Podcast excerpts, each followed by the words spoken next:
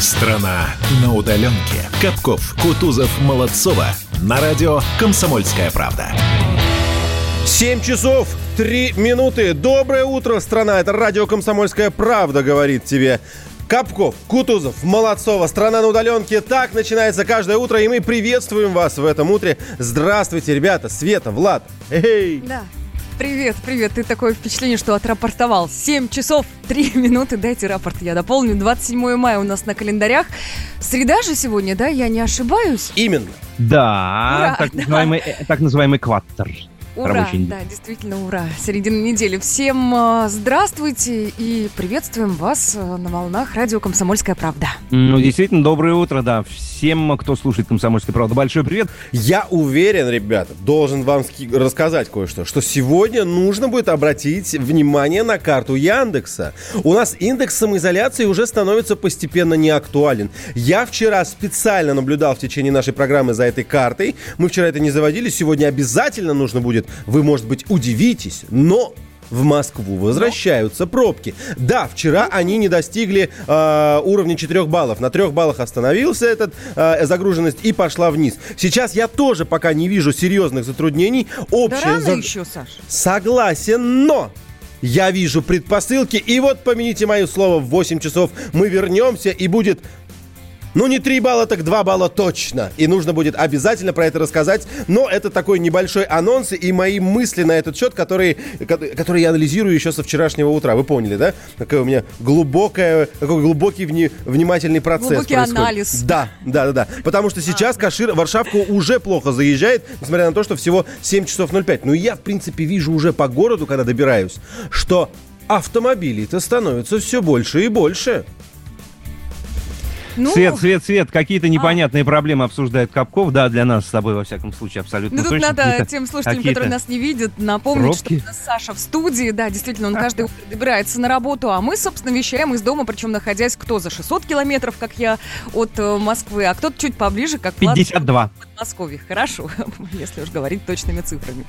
Так, ну Так. все, о пробках тоже можете нам сообщать. Если вдруг где-то нестандартная пробка, авария или что-то случилось, обязательно напишите нам. И при этом неважно, из какого вы города. Как вы поняли, мы следим за обстановкой актуальной, какой бы она ни была, где бы она ни разворачивалась, чего бы она ни касалась. И, конечно же, сегодня впереди три часа самых актуальных тем, споров, мнений, рассуждений, анализа и, конечно, при вашем непосредственном участии. Давайте посмотрим на погоду. В Москве сегодня пасмурно, так будет целый день и всю следующую неделю. Да, да, температура воздуха у нас от 16 до 18 градусов выше 0. Это вот, вот днем, сейчас около 12 градусов. Северо-восточный ветер слабый, 1 метр в секунду. И давление 754 миллиметра ртутного столба. В Санкт-Петербурге малооблачно и плюс 20. Понедельник, 7 утра Она крадется босиком за дверь Родители спят сладким сном. Откуда им узнать о том, что радио любви включил апрель? Они обнаружат потом Записку на кухне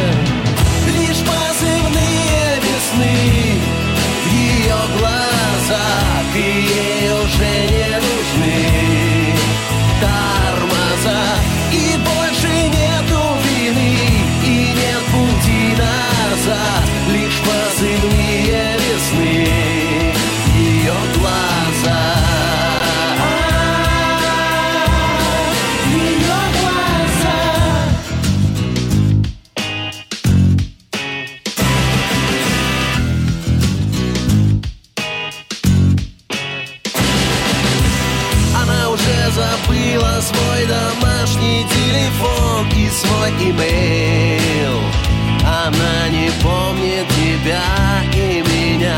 У городских ворот гвардейцы перед ней опустят мост через ручей. Она погоняет коня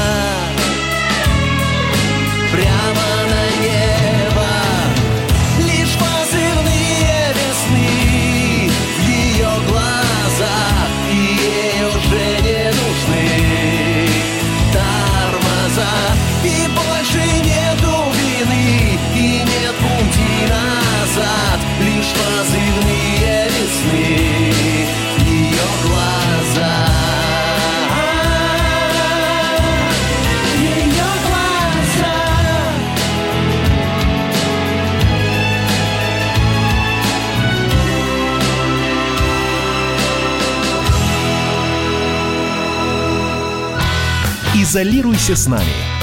Изолируйся, как мы. Изолируйся лучше нас.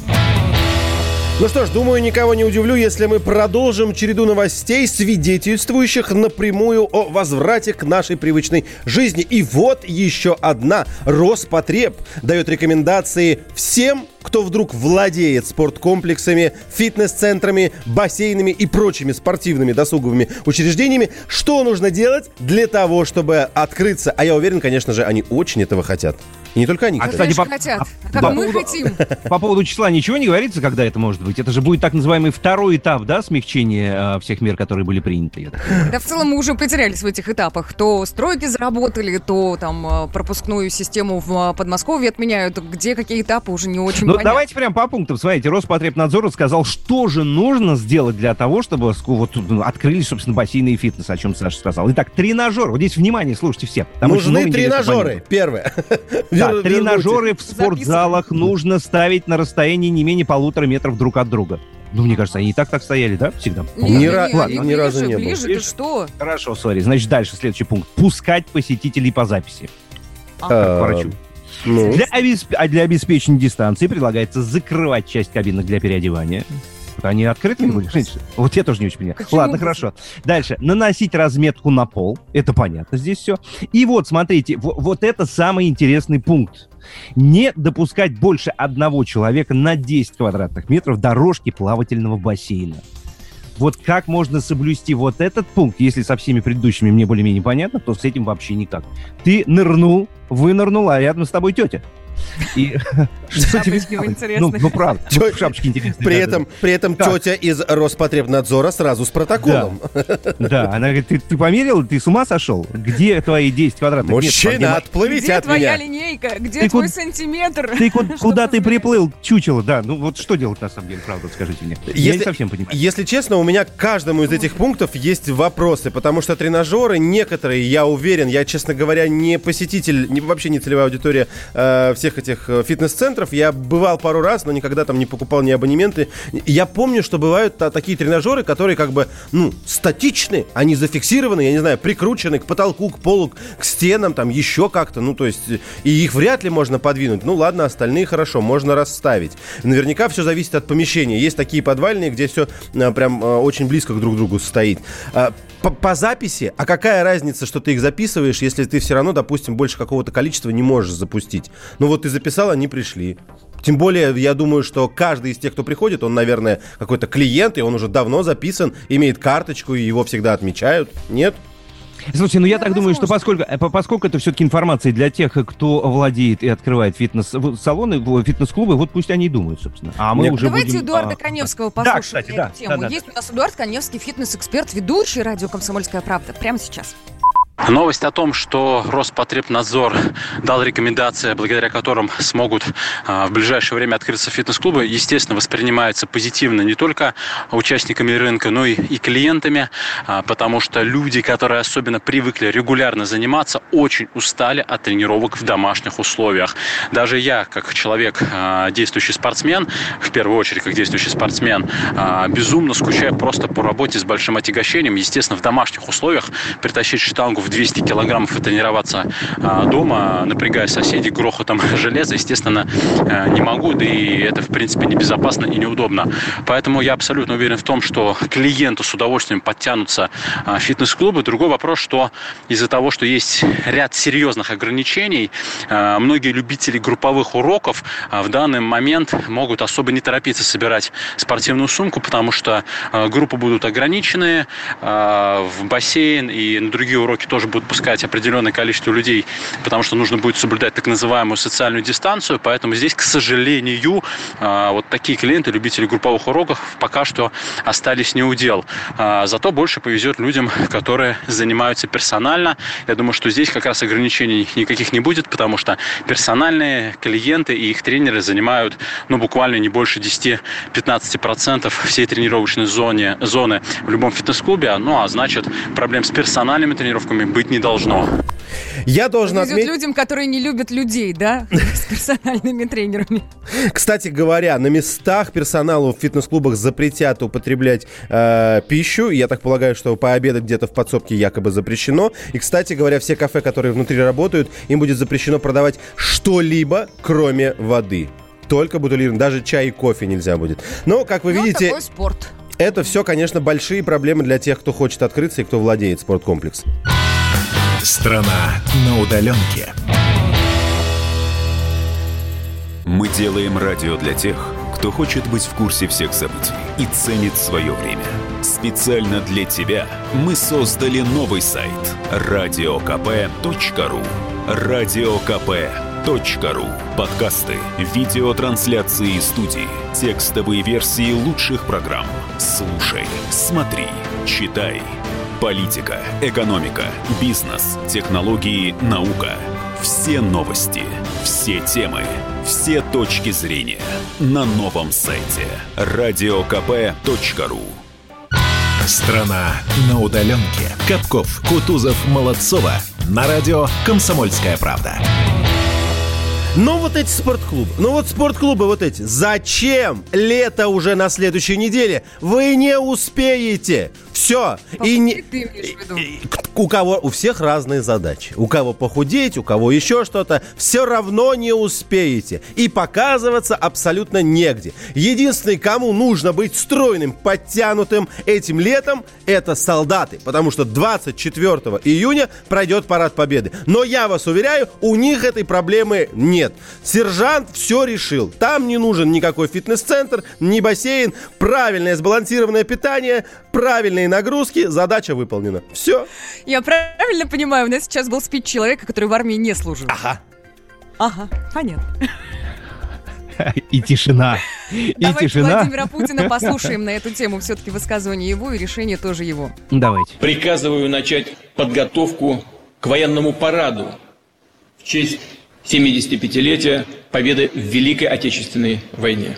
В столице России, Москве и других городах. Мы сделаем это 24 июня, в день, когда в 1945 году состоялся легендарный исторический парад победителей. Приказываю вам обеспечить самые строгие требования безопасности при подготовке и проведении парада. Риски для всех его участников должны быть сведены к минимуму, а лучше исключены. К сожалению, такие строгие режимы безопасности мы по объективным причинам не можем обеспечить при проведении марша бессмертного полка, который объединяет в одном строю миллионы наших граждан. Когда по улицам наших городов идет нескончаемый людской поток, здесь уже, конечно, никакой дистанции соблюсти невозможно по определению. Поэтому предлагаю, тем не менее, провести марш бессмертного полка тоже после парада, но после другого, на месяц позже, а именно 26 июля, а это еще один день нашей ратной славы, в день военно-морского флота России. В этот же день приказываю вам провести традиционный военно-морской парад на главных базах военно-морского флота страны. 24 июня парад победы в Москве. 26 июля приблизительно, потому что это еще не точно, бессмертный полк, который состоится после парада военно-морского флота. Да, есть такой праздник, конечно, и многие его отмечают. Не так бурно, как это было в прошлые года. Конечно, у нас по Москве-реке здесь не, проходило, э, не проходил каскад э, Военных кораблей. Воен... Кстати, ты знаешь, что, оказывается, нельзя говорить военных кораблей? Ну а как правильно? А потому что военные корабли это масло масляное. Корабль, он уже военный.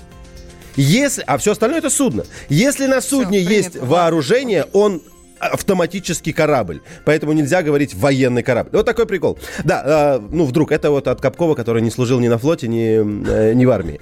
У нас, ладно, ладно, у, у нас не проходило никогда подобных парадов. Они проходят в Санкт-Петербурге, они проходят, конечно же, э, в Крыму, э, на Черноморском побережье. Но вот именно после этого парада решили вот так вот немножко совместить, чтобы бессмертный полк не оказался не удел. Просто вот какой-то день э, город перекрывают и идет, э, идет акция. Чтобы все-таки тоже был, была какая-то привязка к военному славному дню, что называется. Да, коллеги, смотрите, там есть очень интересный и очень важный нюанс, который, по-моему, вот сейчас не прозвучал, а вчера президент о нем сказал и сказал, да, во-первых, он сказал после вот всего вот этого, после того, как он объявил конкретные даты, 24 июня и 26 июля, он сказал, да, принять к исполнению, обращаясь к Сергею Шойгу, как главнокомандующий.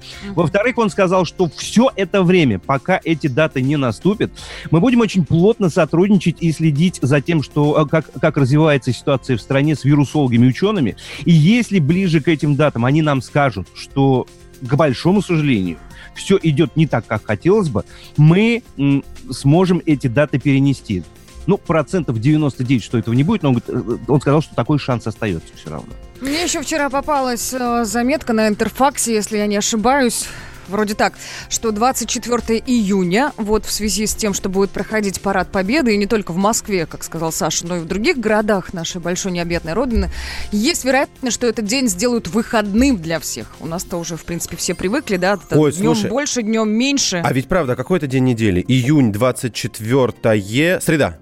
Среда. Ну вот, ну вот. Возможно, возможно, будет выходным днем, так что мы все... Коллеги, а скажите мне, пожалуйста, вчера же все смотрели выступление Путина, да? Я как-то как немножечко не дослушал или пропустил, хотя вряд ли. А не говорил ли президент о том, парад Победы будет со зрителями или без все? Я вот сейчас подумал об этом и понял, что ответа у меня на этот вопрос нет. Давайте так, он об этом не говорил. Конечно, не говорил, это да? самый актуальный вопрос. Он в первую очередь касается тех, кто сидит на трибунах, а это, я напомню, ветераны. Кто главные да, люди? Да, да. Это в первую очередь ветераны. На втором месте стоят приглашенные гости, а это традиционно лидеры других государств. Была одна фраза, черт побери, я, я не открыл ее себе, я не помню, кто ее сказал. Я обязательно сейчас найду. Возможно, это был а, Песков, который заявил, что возможно присутствие лидеров других стран в режиме изоляции. Правда, он опять тут же не пояснил, как именно. Давайте так, э, у нас есть еще несколько экспертов, э, несмотря на то, что Владимир Путин э, 24 июня совершенно точно напомнил, почему именно эта дата, тем не менее предлагаю послушать историка, доктора исторических наук Олега Назарова. И как раз в тот самый день известные кадры кинохроники, когда к подножью Мавзолея кремлевской стене бросают штандарты гитлеровских знамен, разгромленных гитлеровских э, дивизий и прочих формирований. Это этим заканчивался парад победы.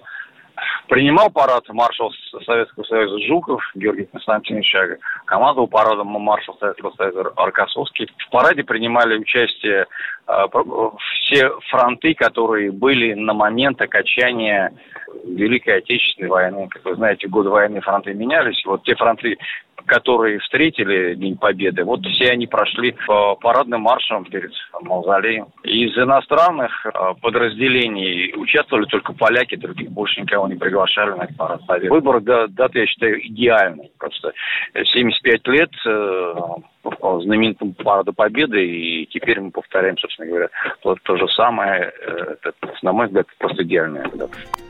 Ищу, ищу, ребят, прошу прощения, не хватило мне времени для того, чтобы найти, э, кто сказал о гостях. Я вот пока вижу, что почему-то член Комитета Совета Федерации по конституционному законодательству и государственному строительству Ольга Кавитиди говорила, что главы некоторых стран приедут на Парад Победы в Москву 24 июня, несмотря на эпидобстановку. Я сейчас продолжу э, на, Ладно, находить, еще обязательно у нас найду. есть же еще один вопрос. Тут на подготовку получается-то очень мало времени, и возникает действительно вопрос, успеют ли Ну, меньше месяца, да. Конечно, конечно. Давайте послушаем. Виктор Баранец, военный обозреватель «Комсомольской правды». Э, позвольте, я отвечу вам на вопрос как участник двух таких парадов. Такие парады готовятся заблаговременно. Я должен сказать, что еще в феврале пешие колонны уже приступили к одиночной строевой подготовке людей, которые участвуют в этом параде. Вы знаете, э, с февраля фактически по конец апреля были регулярные интенсивные тренировки, и когда ты постоянно участвуешь в них, в тебе в сознании закладываются определенные ЧОП, команды, э, которые не позволяют тебе быстро разучиться. Теперь переходим к самому параду. 9 э, мая воздушная часть была продемонстрирована в усеченном виде, но тем не менее летчики как никто готовы к проведению парадов. Что касается боевой техники, то здесь, вы же знаете, в армии есть такое понятие, как взаимозаменяемость. И уж механиков, водителей или командиров, или заместителей командиров в заданном случае тех или иных выбываний из строя подготовить очень несложно.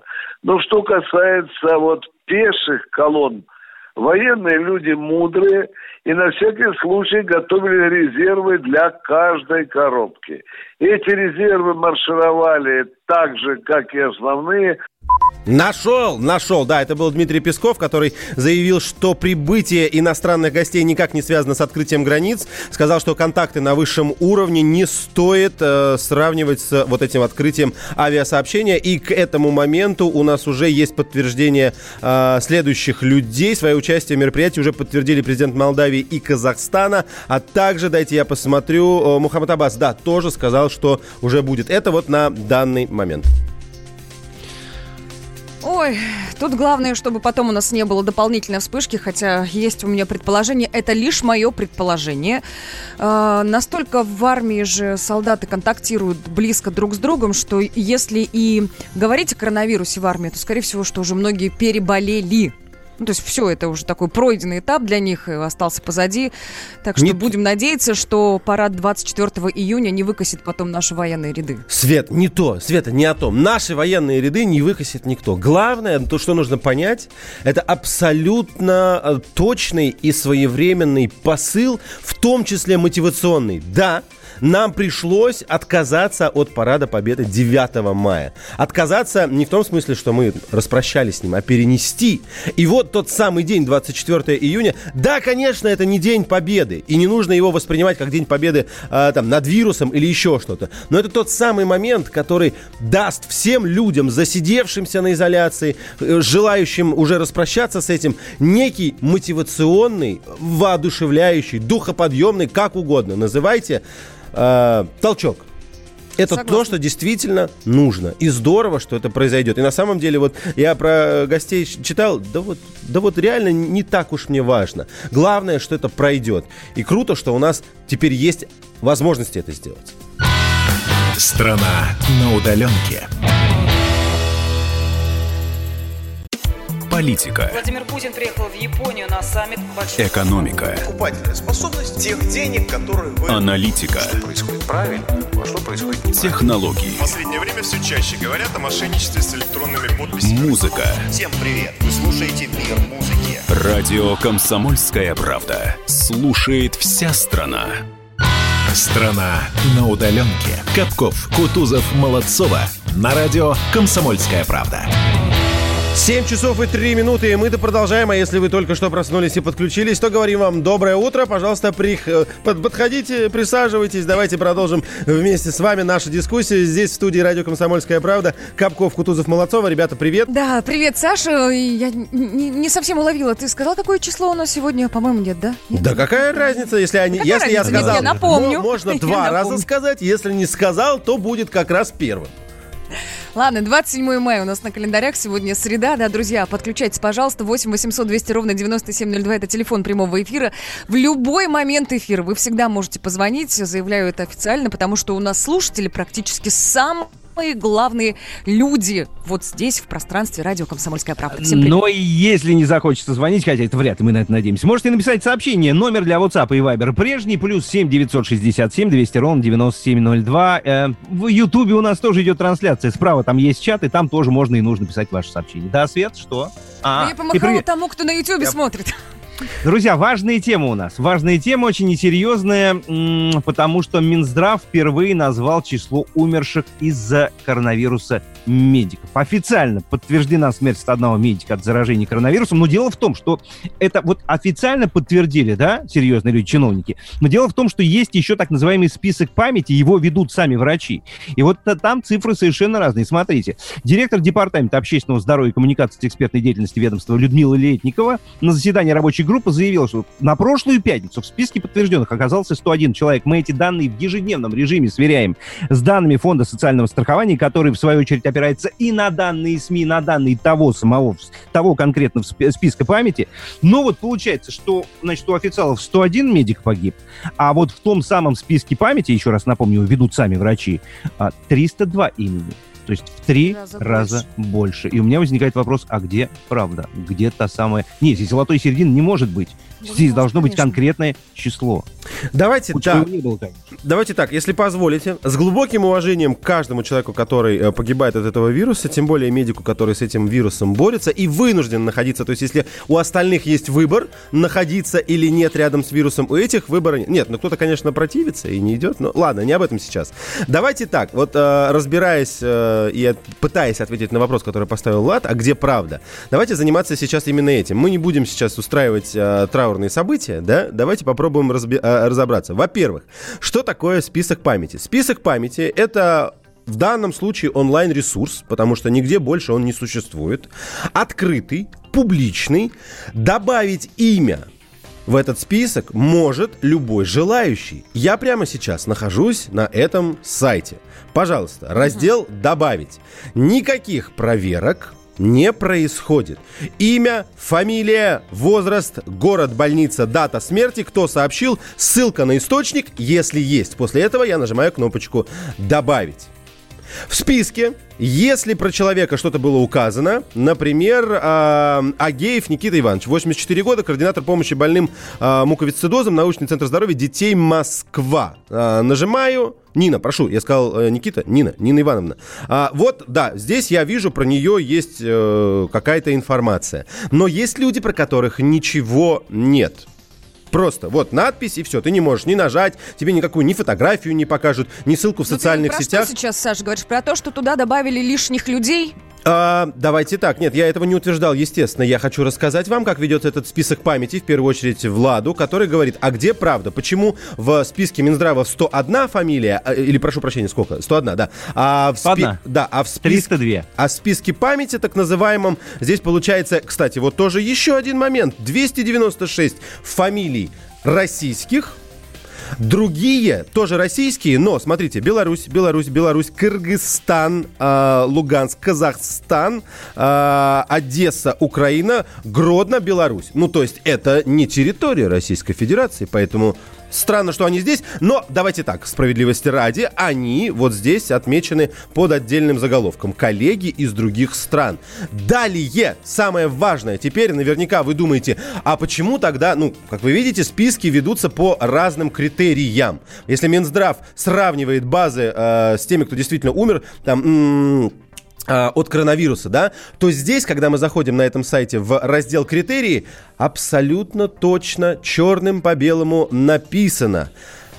К нам обращаются с вопросом, почему тот или иной человек включен в список, хотя он заразился не на работе или болел другими тяжелыми заболеваниями. Понимаете, да? Сюда, в этот список, попадают не только те, кто заболел вот коронавирусом, кто умер в период эпидемии. И, возможно, он в он, в принципе, не был на работе. Я ну, ну, простите, что приходится вот так вот предметно, но... Э, да не-не-не, Нина... Саша, абсолютно правильно. Да, но абсолютно Нина, правильно. Нина Ивановна, которая, э, о которой я говорил, она была где-то на самом верху, сейчас я вам скажу, 84 года. 84 года было человеку. Ну, я не... которому 84 года уже не человек, я не понимаю, к чему ты Она, конечно же, человек, но э, готовы ли вы с уверенностью сейчас сказать, что она ну, заразилась на работе? 8... Думаете, она работала 84 года? Ну а почему нет-то? Может, это правда. Справедливо, справедливы обе стороны. Она могла работать, могла не работать. Возвращаясь лишь к критериям ведения этого списка, туда попадают люди, не обязательно зараженные на работе. Вот и вся разница. Почему в одном списке 101 человек, Минздрав э, отмечает ровно тех, кто погиб на фронте. Будем говорить так, на передовой. На- на- Ой, да? слушай, Саш, ну у нас же есть бэкграунд. Бэкграунд, который дает нам возможность поставить такие большие, жирные вопросы. Мы хорошо помним, как э, занижаются показатели. Мы хорошо помним, как занижаются э, последствия катастроф и так далее. И, конечно, наш человек смотрит на этот список и говорит, ну, Настолько ли он правилен? Помнишь, э, только-только, когда пошли разговоры о выплатах врачам, которые заразились на работе или, не дай бог, умерли на работе, тогда действительно очень многие медики, в том числе, прям кричали и в средствах массовой информации, у себя в соцсетях о том, что «поди докажи нашему государству», что ты действительно заразился на работе и что э, пойди докажи потом родственникам, что врач конкретно этот был заражен на работе и умер от коронавируса, а собственно положены выплаты. Машина большая, государственная. Мне кажется, она сейчас делает все, чтобы эти выплаты минимизировать. Вот чего я опасаюсь и А. Света, это во-первых. А во-вторых, слушай, смотри, ну ведь, ведь есть э, вещи, которые невозможно доказать. Ведь заразиться человек может где угодно, правда же? Ну, если так честно совсем уже, да, откровенно. Ну, А ты правда. докажи, где- А говорит ну, главврач ну, какой-нибудь. Ну, попробуй доказать. А потом, если возвращаться к той теме, да, вот о чем, Саш, ты говорил. Ну, прости, давайте, давайте так вот прям откровенно, да, если человеку, допустим, 86 лет, и с ним вот произошло самое нехорошее, да, а если бы он не заразился коронавирусом, у него бы дальше как судьба сложилась? Это ведь тоже большой вопрос, да, от этого или нет? Или были сопутствующие заболевания? Ну, это по поводу этого списка. Давайте, наверное, вот так, да, есть список памяти, который ведут сами врачи, там 302 имени, да, о чем мы говорили, есть официальная информация, 101 медик погиб на данный момент от заражения коронавирусом. Вот Да. на этом я предлагаю точку поставить. И тот, и тот список есть, правда. Здесь, наверное, даже особенно дискуссию не, не, не разводите. Ну, а смысл, да. Для вас есть два списка, пожалуйста. Вы не верите одному, заходите на другой. Недостаточно вам этого, берите, берите прежний. Да, Единственное... просто знаете и всегда не помните о том, как составляется официальный Да. список и как составляется вот этот второй список. Да. Саша вам подробно об этом рассказал. Да, вот, вот да. это единственное, что нужно держать в голове. всегда. Да, ребята рассказали вам, как составляется, составляется первый от Минздрава, я вам рассказал, как этот. Вот, и все, у вас есть вся информация. Используйте тот, который вам нужен, в зависимости от того, какую цель вы перед собой ставите. Под капотом. Лайфхаки от компании «Супротек». С вами Кирилл Манжула. Здравия желаю. Пока неприятность не случится, мы обычно не склонны задумываться о способах ее решения. Однако, если речь идет об автомобиле, то нам всегда нужно быть готовым к тому, что зона комфорта весьма непостоянна. Вот, например, банальный прокол колеса. Никто не застрахован от этой неприятности в дороге. А многие ли из нас не встанут в ступор при виде пожеванной резины на диске автомобиля? Так что давайте перечислим несколько простых правил по замене колеса. Если в дороге произошла эта маленькая неприятность, то основательно зафиксируйте автомобиль. Ручник и парковочное положение коробки передач можно дополнить противооткатным упором в виде обычных камней или деревянных брусков. Домкрат устанавливается в технологических пазах, специально для этого предусмотренных. Если этого не учитывать, то можно повредить пороги или днище. Далее нужно зафиксировать домкрат, но не приподнимая при этом автомобиль. Обязательно удостоверьтесь, что домкрат расположен перпендикулярно поверхности опоры, чтобы избежать срыва и падения машины. После надо ослабить крепежные гайки. Не стоит их выкручивать полностью. Если гайки не снимались продолжительный период, то воспользуйтесь более длинным рычагом. Только после того, как гайки ослаблены, можно поднимать машину. Поддомкрачивание следует выполнять не спеша и очень аккуратно, контролируя стабильность кузова. Для безопасности и большей уверенности запасное колесо можно положить под днище машины, а после снятия поврежденного колеса поменяйте их местами. Далее все просто. После того, как болты откручены, можно снимать спущенное колесо. Бывают моменты, когда диск, который долго не снимался, прикипает к ступице. Чтобы демонтировать такое колесо, его следует расшатать и потолкать с внутренней стороны. Завершив установку запаски, вставляются сами болты. Однако затягивать их в этот момент не нужно. Достаточно дожать до того, пока шляпки не прижмутся к диску. После автомобиль опускается с таким расчетом, чтобы колесо касалось опоры, но на него не приходился полный вес. В таком положении затягиваются болты. Происходит это не поочередно, а крестообразно, по полоборота болт за болтом. Это обеспечит качественную балансировку и надежность надежное крепление. Закрутив последний болт, можно опускать автомобиль и снимать домкрат. Уже на земле болты еще раз затягиваются, но уже в полную силу. На этом пока все. С вами был Кирилл Манжула. Слушайте программу «Мой автомобиль» сегодня с 10 до 11 и помните, мы не истина в последней инстанции, но направление указываем верное. Спонсор программы ООО «НПТК Супротек». Под капотом. Лайфхаки от компании «Супротек». Страна на удаленке. Остановлены чемпионаты. Опустили трибуны. Закрываются спортивные клубы. Футболистам урезали зарплаты. Фанаты мусолят бытовые скандалы. Что будет с профессиональным спортом после пандемии? Радио «Комсомольская правда» представляет «Спорт без короны» с Константином Тереховым. Каждую неделю в прямом эфире первые лица большого спорта, звезды и представители власти. Слушайте по пятницам в 14.00 по Москве. «Спорт без короны» на радио «Комсомольская правда». «Дави на газ». Ой, прекрасная рубрика про автомобили и все, что с ними связано. Ну и ведущий тоже прекрасный, Александр Капков. Давай, а Саш, а рассказывай. что это ой-то? Почему с ой началось? Потому что не твое автомобили. Да ладно, автомобили это про всех. Автомобили это про всех. Сегодня очень много новостей. На самом деле есть целая подборка автомобилей, которые обновились на российском рынке. Давайте оставим их на потом, а начнем, наверное, а, да с чего хотите, с того и начнем. Нет там у нас давай про информации. Нет, Давайте. подожди, нет там, нет там информации, что все штрафы аннулируют и вернут нам денежки. Не, не нам, у меня ни одного, слава богу, нет вообще.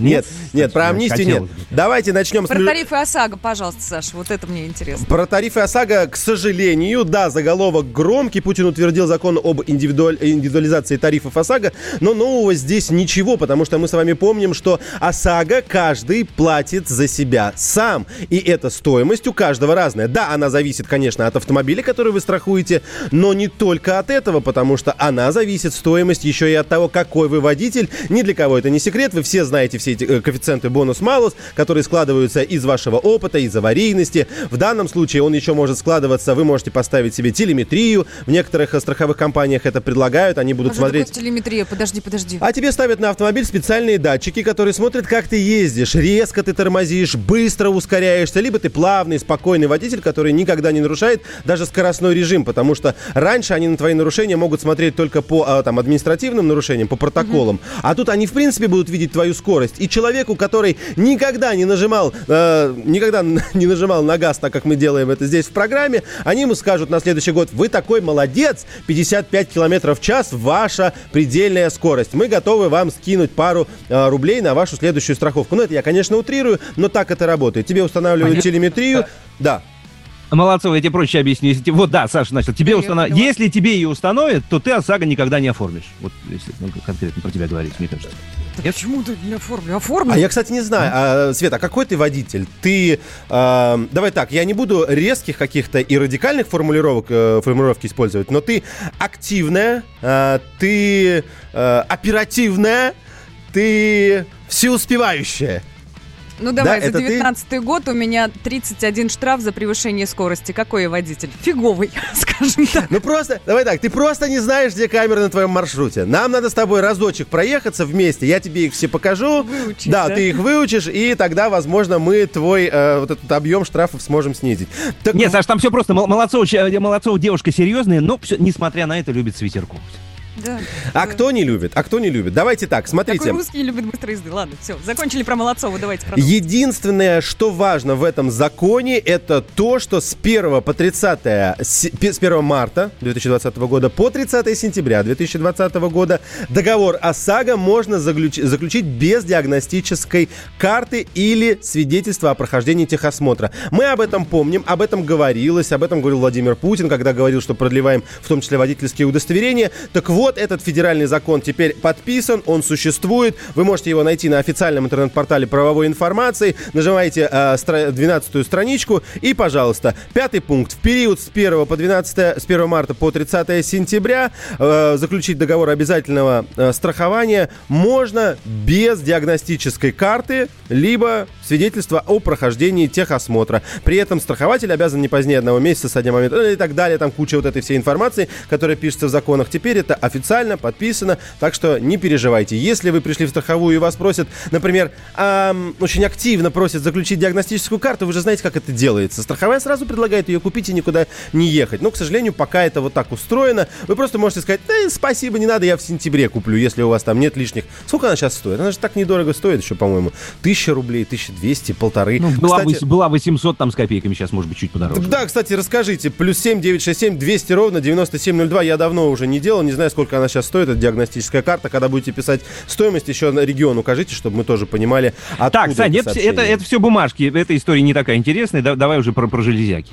Про Давай железяки. Про, Давай про пар- материальное, да. Давай, парочку новостей международных. Во-первых, не далее, как вчера мы с вами говорили, что в Нью-Йорке перенесли салон. Женевский опять перенесли, потому что вообще-то он должен был состояться еще в апреле. Но его оттуда снесли, и в новую дату его переносили на лето тоже сносят. Короче, про автосалоны пока забываем. Не, не получится у нас смотреть на новинки международного автопрома. Что еще про рынки? Давайте посмотрим на Францию. Очень интересная новость пришла оттуда, потому что там Эммануэль Макрон выделил беспрецедентную сумму денег для поддержания автомобильного бизнеса у себя в стране. а Это 8 миллиардов евро. Да, конечно. Неплохо. Когда речь идет о стране, которая производит такие автомобили, как Renault, Peugeot и Citroën, да, может быть, не самые хорошие на мировой арене, но это действительно качественные, хорошие автомобили. Я извиняюсь, у нас, между прочим, АвтоВАЗ работает в концерне с э, Renault, поэтому не стоит про это забывать. Но нужно здесь отметить, что очень важно. Это не просто деньги для того, чтобы поддержать автомобиль. Эммануэл Макрон очень много внимания уделил некоторой перезагрузке. Он воспользовался моментом, когда автобизнес просел и выделил эту, эту сумму денег для того, чтобы стимулировать в первую очередь электроавтомобили. Во-первых, для тех, кто будет покупать электрические автомобили, субсидия увеличилась с 6 тысяч евро, такое она была раньше, до 7 тысяч евро. Тем, кто будет покупать гибриды, она будет составлять 2 тысячи евро. Ну и цель у всего этого, у всех этих инструментов, Эммануэль Макрон сказал следующее. До, через 5 лет, до 2025 года выпускать на территории Франции нужно более 1 миллиона электрических либо подзаряжаемых автомобилей. Вот так воспользовался во ситуацией. Франции-то Да. Прости, что перебью, такая ремарка. Это вообще отдельная тема. У меня друзья там живут, у них Тесла. Ну, как бы не французский автомобиль, но тем не менее, ну, Да. электрический. Там вообще хорошо. Там, получается, ты не платишь за парковку, если у тебя электромобиль. У нас И тоже, ты кстати, если что. От налогов, если И у у, нас тебя тоже. электромобиль. Очень круто. Да, да, только у нас большое отличие есть от Европы, у нас его негде зарядить. Это да. Ну, вообще, на самом деле, вот я не могу Слушай, это очень большая, очень большая проблема. Я не могу с этим согласиться. Это, это дико дискуссионная тема. Я думаю, может быть, как-то раз э, затронем ее. Но вот прям проблема-проблема не могу сказать. Другое дело, что Тесла у нас стоит, извините меня, по 15 миллионов. Как ее привозить сюда? Ну, то есть это абсолютно неподъемные деньги. 10-12 миллионов отдать э, за автомобиль самый еще. простой. Да, если вы хотите кроссовер Model X, ну, то есть это вообще это до свидания. Это, это, это порядки Бентли, это порядки уже в, в Rolls-Royce залезаем. Вот, вот где Ну, проблема. Но есть и другие хорошие электрические автомобили. Давайте поговорим а, о них потом. Сейчас давайте коротко, я думаю, успеем про то, какие новые автомобили у нас появляются в России. Во-первых, я начну с самых дорогих. У нас Mercedes вслед за обновлением E-класса, которые произошли осенью, показывает Mercedes-Benz E-класса в версии купе. Я обожаю мерседесовские купе, честно вам скажу. Они визуально очень круто выглядят. Более того, Mercedes, по моему субъективному мнению, делает очень круто э, кроссоверы в версии купе. Но, если уж мы об этом заговорили, это единственное, что мне в, мне в них нравится. Только визуальная эстетика, э, дизайн и все остальное. Со всем остальным, э, я имею в виду там внутри и то, как это, и то, сколько это стоит, это большие проблемы. Поэтому Слушай, купе- подожди, а, а, есть в мире люди, которым по каким-то причинам могут не нравиться купешки от Мерседес? Вот мне просто интересно. Ну, тут, понимаешь, тут надо Вот в сравнении... Есть такие удивительные люди? Ну, тут надо в сравнении, потому что купешки от BMW, ну, здрасте, ребят, я уж не говорю купе, которые кроссоверы они делают, они вообще же отвратительные. У них они никак не определились с дизайном, ну, это просто смотреть страшно. У Audi еще куда не шло, они хотя бы немножко научились. Ну и очень важно, ребят, давайте коротко скажу, Hyundai представила новый Santa Fe. Страна на удаленке. Настоящие люди. Настоящая музыка. Настоящие новости. Радио «Комсомольская правда». Радио про настоящее. Страна на удаленке. Капков, Кутузов, Молодцова. На радио «Комсомольская правда». И 8 часов 3 минуты в российской столице. Доброе утро, страна на удаленке. Хотя как на удаленке, я расскажу, почему все реже мне хочется использовать это слово. За окном 27 мая, это среда. Мы приветствуем вас здесь в эфире радио «Комсомольская правда». Светлана Молодцова, Влад Кутузов и Александр Капков вместе с вами. Ну да, тут до лета-то осталось всего ничего. Хочется, чтобы уже скорее все закончилось, чтобы были открыты пляжи, чтобы мы смогли хотя бы, ну, хоть как-то проводить время с детьми на улице. Ох, Москве пляжи, что- пляжи, знаменитые московские пляжи, Света, ты про них, да, да? там неплохо. Да ну перестань. Нам э, э, турецкие пляжи не светят, я так понимаю, этим летом. Но хотя бы московские, куда бы ни шло. Не нужен Я бы мне я бы- берег турецкий, и Африка поспорил, мне не нужна. Так, Ну, Влад, кстати, в привет. Турции готовится уже принимать, да, гостей потихонечку, да, на оздоровительные, да, всякие мероприятия пока еще. Это о Турции. Ой, слушайте, я пока коротко скажу. Мы же вчера обсуждали вот эти выездные моменты э, за границу. Закроют, не закроют, закрыто, не закрыто. Я попробовала разобраться в теме. Так вот, сейчас улететь можно только с видом на жительство той страны, в которую ты улетаешь. Есть у тебя вид на жительство Италии? Лети, пожалуйста. Гражданин ты, может быть, вдруг там Австрии, лети, пожалуйста. А вот всем остальным не а. Сидим. И до 15 июня э, шенгенская зона закрыта. По обычной визе вы никуда не можете улететь. Здравствуйте, московские пляжи. Так, ну что, дорогие друзья, подключаемся, просыпаемся, а вы можете подключаться к нашему эфиру по следующим номерам телефонов. Номер прямого эфира 8 800 200 ровно 9702. А, номер э, Viber и WhatsApp плюс 7 967 200 ровно 9702. Света, YouTube у нас еще есть. Да есть, конечно, у нас YouTube-трансляции. В любой момент вы можете подключиться к прямому эфиру и смотреть, допустим, прямо сейчас. Достаточно в поисковике вбить «Страна на удаленке» или просто «Радио Комсомольская правда» будет большая выборка всех программ, которые у нас идут. А можно и постфактумом, я уж не знаю, найдется у вас время там сегодня вечерком. Заглянули, посмотрели, э, посмотрели, что обсудили, может быть, комментарий какой добавили. Кстати, да, комментарии обязательно, обязательно оставляйте. Э, мы их видим, мы их читаем. Вы тоже принимаете активное участие здесь в эфире посредством Ютуба. Давайте о погоде немножечко, да? Позвольте, позвольте, пожалуйста, Да, перед, Александр. перед Да. погодой минуту Да. возьму и скажу, что возврат... Не, смотри, два балла в Москве, два балла. Казалось бы, вообще ни о чем. Два балла это пусто. Но либо мы за карантин привыкли, что на дорогах вообще никого нет, хотя я больше хочу верить тому, э, что мы возвращаемся. Я вижу те самые прекрасные... Почувствуйте деформацию сознания. Капков говорит про пробки, использует прилагательное прекрасные. Прекрасные. Прекрасно. Я вижу, а- они красные и прекрасные. Я вижу этот родной сердцу цвет на карте в тех местах, в которых он всегда был. Ярославка упирается в Северянинский мост. Приветствуем пробку на Ярославском. На Ярославском шоссе мы соскучились по тебе. Внутренняя сторона МКАД от Яснева до Варшавки. Ой, мы же... Это забытые, наслаждение. забытые формулировки. Ну и Восточная Троица наша. А, ой, Щелчок, Нижегородка, шоссе энтузиастов. Привет, мои Скажи, хорошие. скажи мне, скажи мне, что в Химках происходит. Я сто лет там не был. Все в порядке там, не переживай, там пока зелено. Удивительно. Да, но это я, ребят, это небольшая зарисовочка. Конечно, не стоит отмечать, что вы там потеряете большое количество времени, но это те самые места, которые дают нам понять, что скоро, скоро город заживет, оживет, и все будет черное просто, черное. Никто никуда не поедет. Все будут стоять на дорогах, никто не будет работать. Ну, в принципе, как и было раньше. Смело, смело. А потом выйдет Сергей Семенович и скажет, сидите дома, я сказал. Простите, э, эмоции, эмоции, эмоции. Я понимаю. Так, давайте о погоде все-таки официально. Синоптики рассказали следующее. В столице будет пасмурная погода. Температура воздуха около 13 градусов. Сейчас днем плюс 16, плюс 18. Северо-восточный ветер около 1 метра в секунду. Прям можно не обращать внимания. Такой слабый-слабый. В Питере намного лучше. Итак, Санкт-Петербург прекрасный, солнечный в данный момент, утверждают синоптики. Днем будет малооблачно. Температура воздуха плюс 20, плюс 22 градуса. И ветер, кстати, тоже слабый, около 1-2 метров в секунду.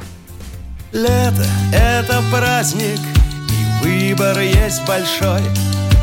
Я не удержался, потопал по прямой. Амстердаме хапал дым В Барселоне шла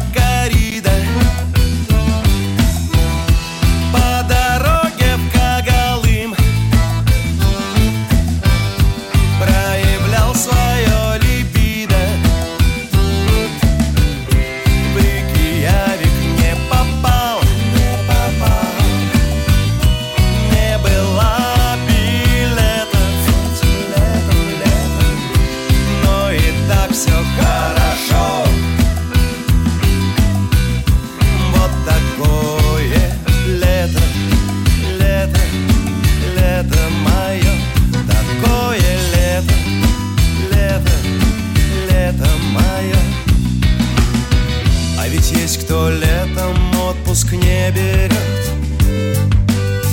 Просто деньги копит все чего-то ждет Для меня с финансами вопрос решен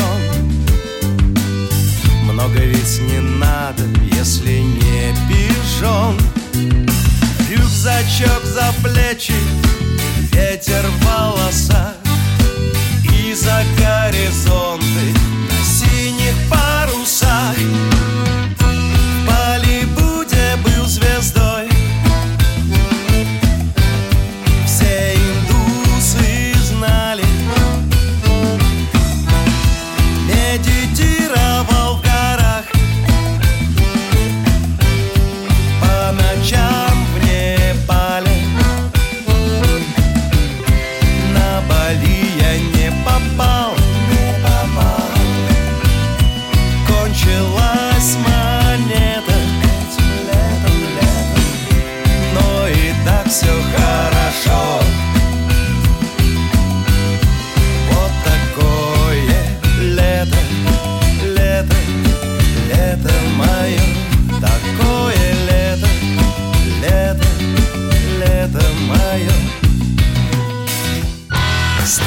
удаленке, когда расстояние не имеет значения. Ну, раз лето, так лето. Что уж, давайте говорить об этом. Лето, отпуск, отдых. Вот обычно такие слова стоят в одном ряду. Станет ли это... Встанут ли они в этот же ряд в 2020-м? Вот интересный вопрос, о котором сейчас пойдет речь. Ну да, смотрите, там есть некая статистика. Дело в том, что число россиян, то есть нас с вами, отказавшихся от планирования отпуска из-за распространения, сами знаете чего, выросло более чем в два раза по сравнению с периодом, который предшествовал введению карантинных ограничений. То есть до всего. Об этом, значит, свидетельствуют результаты исследований, которые провел Рамир. И вот смотрите, что отмечают специалисты. Они отмечают, что в последние несколько недель число отказавшихся от планирования отпуска россиян стабилизировалось на отметке около 50%. Это вообще по России. И вот информация для тех, кто говорит, вы в Москве там жируете постоянно, у вас деньги, вы ничего не делаете, сидите, а деньги к вам идут просто так. Нет, в Москве этот показатель достиг 60%. То есть в Москве еще больше людей не планирует на лето отдых, потому что не понимает, что будет. Вот так. Но тут еще справедливости ради нужно отметить, что вот по этим подсчетам и согласно результатам исследования, все-таки скопленные деньги собираются люди потратить таки на отдых будущий отдых, пусть не летом, но попозже вот планируют куда-нибудь полететь, поехать, все-таки отдохнуть в планах россиян есть. А в этом плане, да, но мне кажется, большой процент населения прямо сейчас, знаешь, на твоих словах, Свет, скопленные деньги. Так, что? Какие деньги? Откуда деньги? Скоп- Да какие От- деньги? О В смысле, чем? скоп- в смысле скопленные деньги? А ш- что это такое скопленные деньги? Ну, мы коротко затрагивали эту тему вчера. На самом деле, вот вам теперь и цифры. Э, да, приходится отказываться от отпуска, это совершенно очевидно. И здесь гораздо важнее те самые денежки, которые остались непотраченными. Да, мы вчера, помните, еще говорили, что остались непотраченными еще и дни отпуска, но сейчас давайте про денежки. Социологи нас убеждают, что все сохраненные непотраченные деньги люди планируют потратить в следующий раз на отдых. Ну, то есть как? То есть... а, Купить бутылочку воды в аэропорту можно будет, да, уже позволить себе? Ну, сэкономил же, да? Можно будет привезти сувенир из магазина сувениров, который прям в отеле находится. Ну, сэкономил же, можно себе позволить. Либо заказать место с э, увеличенным пространством для ног. Я думаю, примерно так. Давайте уж, коль мы завели этот разговор про деньги, его и продолжим. Вы сэкономили денежки на отпуске и как вы их решили потратить? Сохранить, потратить на отпуск или на приобретение жилья, автомобиля? Ну, вложить, естественно. Я понимаю, что на деньги от отпуска вряд ли купите автомобиль. Нет, ну, возможно, бэушный какой-нибудь купите.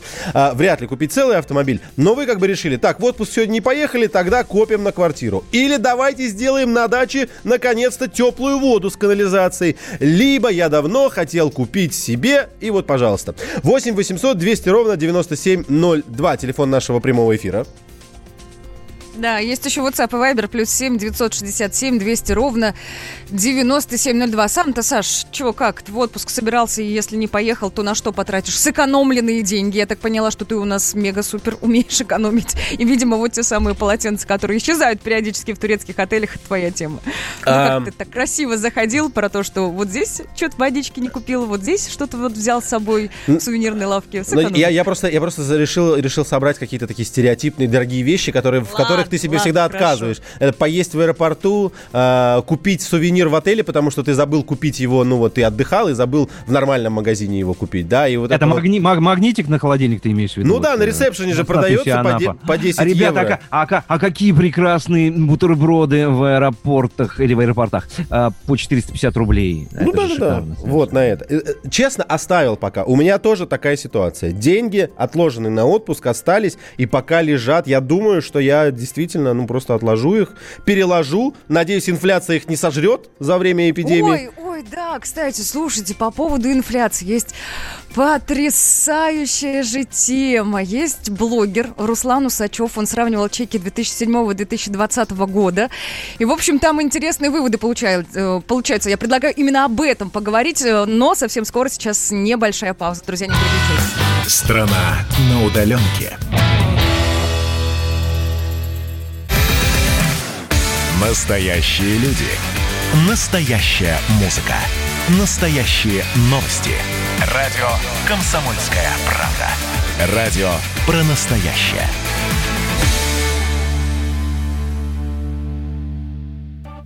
Страна на удаленке. Капков, Кутузов, Молодцова.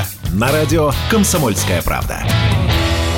Так, друзья, мы продолжаем. У нас разговор про деньги. Социологи говорят, что вы сэкономили деньги, отказавшись от отпуска, отложили их на свой следующий, как и я. Но есть у нас э, некоторое волнение, когда мы сможем их использовать. И что от этих денег останется из-за инфляции? Смогут ли они подарить нам тот же самый отдых, который мы себе запланировали через год или через два? Слушай, а у нас какая инфляция сейчас официальная получается? Там 4-5% примерно, да? Как В год, да. обычно. Ну, есть, есть ощущение, что, конечно, м, так, слегка побольше, мягко говоря. Там не 4, не 5. Слушайте, а, Но я она от года к году себя- разная. Я должна сейчас сама себя исправить. Я говорила про блогера, а всю эту историю я вычитывала все-таки в интернете. Как-то нативно поставила фами- фамилию ударение на букву Е, прочитав ее Ну как да. ее, да, Усачев. А он Все-таки Усачев. зовут его Усачев, Руслан Руслан Усачев, да. Усачев, да. Так вот, э, парень сравнивал чеки 2007 и 2020 годов, э, ну и пришел к выводу, что инфляция выросла сильнее, чем нам заявляет правительство. А, По данным Росстата, за 13 лет, ну вот, вот у него получился такой период исследования, 160%. Ну, Кстати, можно посчитать, сколько в год, если разделить. А вот у него получилось 257. Кому верить? Большой-большой вопрос. Давайте самого Руслана Усачева послушаем.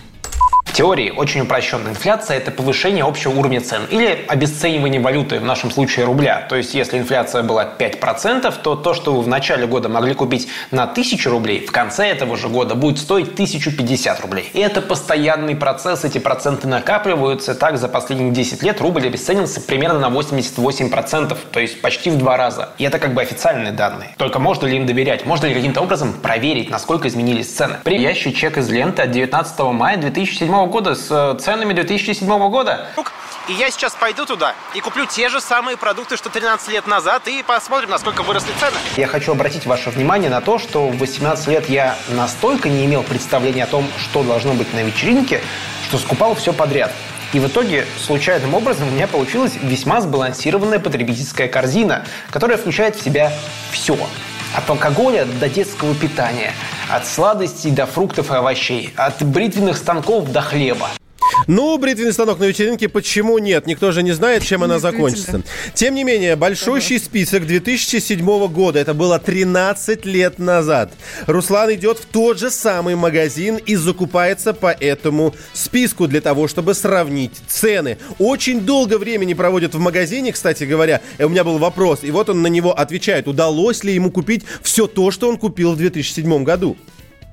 Что первым бросилось в глаза, когда я посмотрел на новый чек? То, что пакеты платные. Не, если серьезно, то фисташки. Вот эти. Бренд 365 дней. Типа эконом-продукта. Они раньше были в упаковке 500 грамм, а сейчас всего по 50 грамм. Мне пришлось 10 штук из-за этого взять. А знаете, почему они их разбили? Потому что за 13 лет фисташки подорожали в 11 раз. То есть вообще это один из способов спрятать то, что твой продукт дорожает. Изменить граммовку. То есть человек думает, что покупает двухлитровый сок, а на самом деле он покупает 1900 930-миллилитровый сок. Пачка Чокобой стала весить на 8 грамм меньше, а упаковка Принглс на 5 грамм. Да, это мало, 5 грамм всего лишь. Но Принглс торгуется в 140 странах во всем мире. Представьте, какое количество упаковок продается каждый день. Суммарно, неплохо так они сэкономили. И это при том, что некоторые продукты ему в принципе не удалось купить, потому что а, некоторые бренды, там, в том числе алкоголя, которые он закупал в 2007 году, сегодня не существуют. Одни ушли по одним причинам с рынка, вторые, а у вторых в, в, э, завод закрылся, и ему пришлось высчитывать, сколько там на миллилитраж стоила а, эта водка в том году, чтобы купить какой-то аналог в этом году. Таким образом, конечно, проведя немалое время в, авто, в автомобиле, в магазине, он смог полностью воспроизвести список 13-летней давности. Слушайте, а никто не помнит, когда, когда все это началось вообще, а? Вот эта вот история. Помните, вот раньше же всегда был килограмм сахарного песка, допустим, да? Он и был килограммом. Сейчас ну, ты заходишь в магазин... давно началась эта 900 граммов. Или там мороженое, там 100 граммов раньше было, сейчас там 95 граммов. Или там а помните, как с СМИ шумели, когда это было? Года два назад, когда э, упаковка яиц из 10 вдруг стала 9-штучной. Да, все... да. Ну, ну, кстати говоря, почему-то была большая шумиха, я таких упаковок так ни разу и не встретил. Я специально ходил искал, даже по городу Не один раз попадалось. Реально? Один. Вот 9 яиц в упаковке? Да, да. да. ни разу не видел. Саш, ты видел, нет? Же, выглядит да, все да, так да, же. да, Но там компоновка была другая, и реально вот Шахматная. 9 штучек тебе кладут. Так, ну что, так. давай, давайте уже, наверное, к итогу, потому что всем интересно, еще да. нужно и пообсуждать. Давайте посмотрим, что в итоге у Руслана получилось. Все, что нам остается сделать, это вывести среднее значение. Таким образом, мы узнаем, насколько в среднем за 13 лет подорожали обычные товары в обычном гипермаркете. Но перед тем, как я озвучу данные нашего исследования, нужно же с чем-то сравнивать. Правильно? Средний процент. С официальными данными. Да? Что нам говорит правительство? Оно говорит, что за 13 лет Инфляция по всей экономике только по продуктам питания составила 156,6%. Вот это вот то, что нам с экранов телевизора говорят. При этом данные на март, а реально на сколько? На 257%. Разница с официальной инфляцией в 100 пунктов – это дофига. То есть для примера, грубо говоря, если бы реально все подорожало только на 160%, то в 2020 году пачка Pringles должна стоить не 160 рублей, а 96. Что, конечно, инфляция хитрая штука, она зависит от большого количества разных экономических переменных, и неправильно было бы ставить знак равенства между изменением цены и инфляцией в стране. Но с другой стороны, ведь это именно то, что и делают СМИ. Они нам говорят, что инфляция в этом году была всего 4%, цены изменились всего на 4%, и это нифига не так. Я отталкивался от того, что нам говорят, инфляция 4%, значит, то всего на 4% все подорожало. Нет, нет, к сожалению, нет. Я здесь с Русланом полностью согласен. Я согласен в том самом принципе, о котором он сказал еще в начале. Сказал, что инфляция довольно сложная штука. И помните, он еще говорил, очень хитрый способ э, замаскировать повышение цены – это изменить граммовку. С инфляцией практически такая же штука. Очень хитрый способ сделать так, чтобы было ничего не понятно, а вроде все в порядке, это сделать все достаточно сложным, усложнить Саш, процесс. Ну, да, ребят, смотрите, есть вот конкретные цифры, они не прозвучали, я могу их озвучить прямо сейчас. Значит, давайте еще раз напомню. Усачев что сделал? Значит, э, продуктовая корзина, так называемая, да, в 2007 году и, ну, практически тот же самый набор продуктов э, в 2020.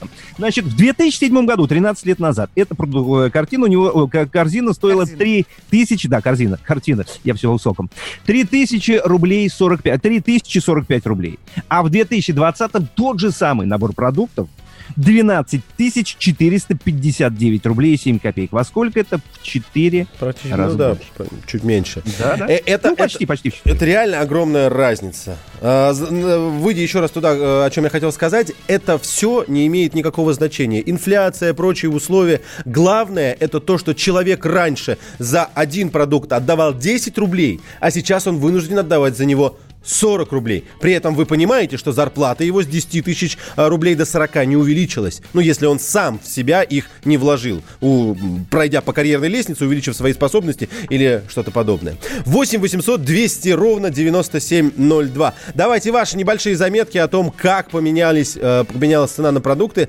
за... да Сами обозначайте период. За 5 лет, за 10 лет, за 15 лет. Только, пожалуйста, не надо дальше. Не надо говорить, что в детстве, э, я не знаю, в- Да-да, в- и ваш... мороженое было 13 копеек. Да, ваш конечно. любимый рогалик стоил по 5 копеек. Пожалуйста, не надо. Давайте вот какое-то обозримое будущее, которое все мы с вами помним. Мы все с вами живем в одной стране, и нам нужно понимать, что хотя бы там 5, 10, 15, максимум 15 лет назад а, было по-другому. Плюс 7, 967, 200 ровно 9702. Это телефон для ваших сообщений. Так, у меня тут и было парочку буквально, а начиналось все с хлеба. Нет, это не то. М, не поехал Но в богат- отпуск. Да.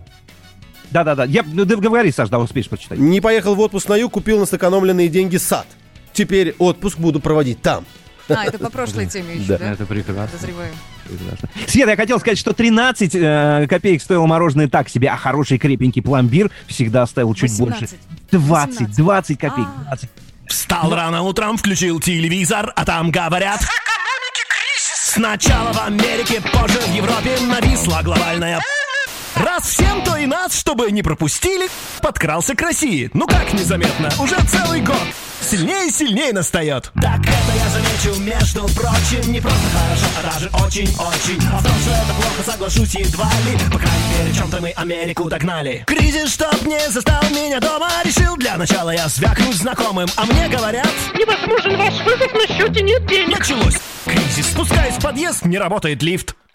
Ведь кризис. Лифтер говорит. Под кризис и пес неизвестной породы Демонстративно нагадил у входа Так это я заметил, между прочим Не просто хорошо, а даже очень-очень. Вляпаться дерьмо еще и поутру. Примета есть такая, быть богатству и добру. Иду в магазин, он закрыт на обед. Такого не видел уже много лет. А что за обед? Время 9 утра. Смотри, у всех кризис, а этому жрать. Таких, а я здесь одна. Не знаешь, что в кризис вступила страна? Так это я заметил, между прочим Не просто хорошо, а даже очень-очень Жрать не будем, будем спортом заниматься К Олимпиаде в Сочи мы уделаем китайцев Я радостно в офис спешу на работу А там тишина, как будто в субботу А что так темно и молчание кругом? Так кризис, и теперь экономим на всем, на технике, на телефонах, на свете, бумаге, чернилах и даже аренде. Решили раз в месяц мы офис снимать, э, зарплату, чтобы здесь приходить получать. Зарплату? За что? За какую работу? А нельзя не платить, потому что по кзоту. И это я признаюсь, между прочим, не просто хорошо, а даже очень-очень. Наконец российский наш народ начал понимать. Что значит слово «гзот»? Я в банк прихожу. Проходите, не стойте, у нас все в порядке, не беспокойтесь. Да я просто деньги хотел бы забрать. Куда понесете? Кому отдавать? Ну, в Сбер, Внешторгбанк, Газпром, Банк Да Москвы. что вы, зачем? Ну подумайте вы. Ну сколько процентов они могут дать? А я предлагаю уже 25. Нет, деньги мои вы, пожалуй, снимите. Могу взять под сколько процентов хотите? Хотите под 100 или может под 200? Не главное деньги, ведь мы с вами вместе. Это я замечу, между прочим, не просто хорошо, а даже очень-очень. Ведь Запад загнивает. Попробуйте у них получить, не напрягаясь, 200 годовых. И это я замечу, между прочим, не просто хорошо, а даже очень-очень. А в том, что оборвался незатейливый мотив, и есть, пожалуй, главный в этой песне позитив. Страна на удаленке.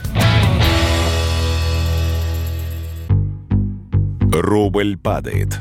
Цены растут. Нефть дешевеет. Бензин дорожает. Кажется, что наступает нелегкое время. Но так ли все плохо? Мы не паникуем. Потому что у нас есть экономисты Михаил Делягин и Никита Кричевский. По будням в 5 вечера они разбираются в мировых трендах и строят прогнозы. «Час экономики» на радио «Комсомольская правда». Для тех, кто живет настоящим и смотрит в будущее.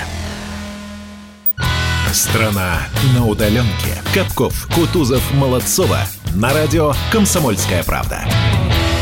8 часов и 33 минуты. Радио «Комсомольская правда» продолжает свое вещание. Привет, страна на удаленке. Говорим тебе мы, Капков, Кутузов, Молодцова. Здравствуйте, ребята, еще раз. Здравствуйте, люди. Здравствуй, многомиллионная аудитория. Радио «Комсомольская правда». С добрым утром. Доброе утро, доброе утро. Ну что, продолжим тему, да? Мы говорили о том, что блогер Руслан Усачев э, сделал вот такое вот исследование. В седьмом году он взял чеки седьмого года, 13-летней давности.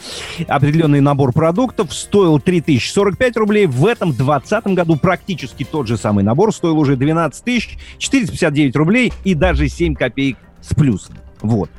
То есть разница получается сколько? 156,6 а, процентов, между прочим. А, Давайте парочку сообщений. Мы сейчас разбираемся с тем, как меняются э, цены, что на это влияет. У нас есть яркий показатель, разница 13 лет, сколько стоили, э, стоило пачка чипсов, допустим, 13 лет назад и сегодня. Номер для ваших сообщений прежний. Плюс 7 967 200 ровно 9702. Два хороших сообщения. А, Первое довольно ироничное, мне понравилось. А, Тита, Деннис Тита, помните такой а, первый эм, космический турист? Летал за 20 миллионов долларов, а сейчас арабский шейх полетит за 40 миллионов долларов. Вот вам и инфляция. Да, спасибо. Ну, в два раза. А здесь четыре в таблице ну, у нашего блогера. Но это э, гравитация просто не э, влияет на эту разницу. Поэтому здесь чуть меньше. Да, ничего страшного. Это все физика, все объяснимо. Но вот вам уже более реальные приземленные сообщения. 01 пишет зарплата в 2007 году 30 тысяч рублей, зарплата в 2020 году 30 тысяч рублей. А у кого-то, например, 62 говорит, моя зарплата вообще уменьшилась. Так что странно.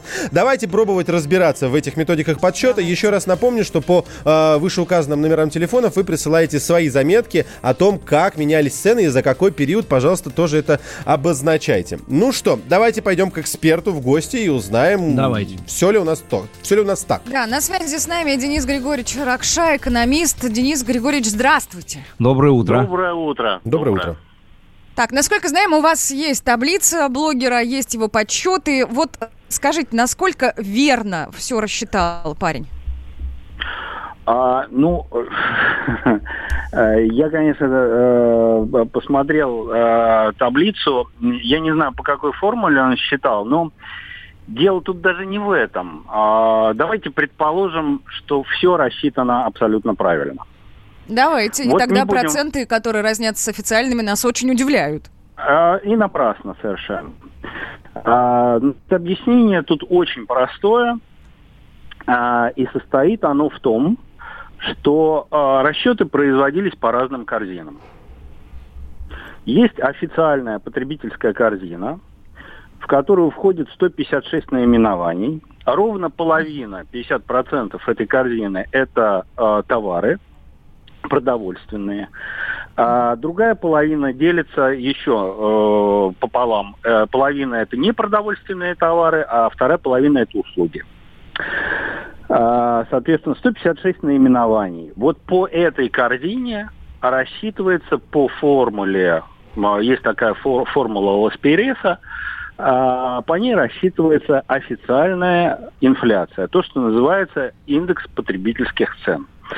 А, Если рассчитывать по какой-то произвольной корзине с другими, а, с другим набором а, продуктов, то естественно, а, результат будет отличаться. Поэтому... Денис Григорьевич, можно я вас здесь прибью, перебью? Вот вы совершенно точно отметили. В данном случае мы рассчитываем совсем по другой корзине, другие продукты. В сферу услуг там вообще нету. Да и стирального порошка, который наверняка входит в потребительскую корзину основную, там тоже нет. Но, тем не менее, мы видим наглядно изменение цены.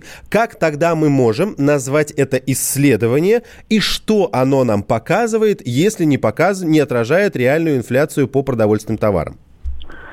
Ну, смотрите, а, дело в том, что я когда посмотрел видео этого а, молодого человека, а, я обратил внимание на то, что он достаточно а, квалифицированно оперирует специальной терминологией. Поэтому а, он не может не понимать, что он делает. На самом деле, а, а, можно, конечно, предположить, что он сам а, находится в заблуждении, да, но, скорее всего, он все-таки вводит в заблуждение своих слушателей и зрителей. Э, Дело в том, что э, он рассчитал свою личную, персональную э, потребительскую корзину, которая на самом деле не является его потребительской корзиной, потому что он потребил ее один раз э, 13 лет назад и второй раз сейчас. На самом деле он потребляет по-другому. Вряд ли он там каждый день или там два раза в неделю покупает себе бутылку водки. Э, могу предположить.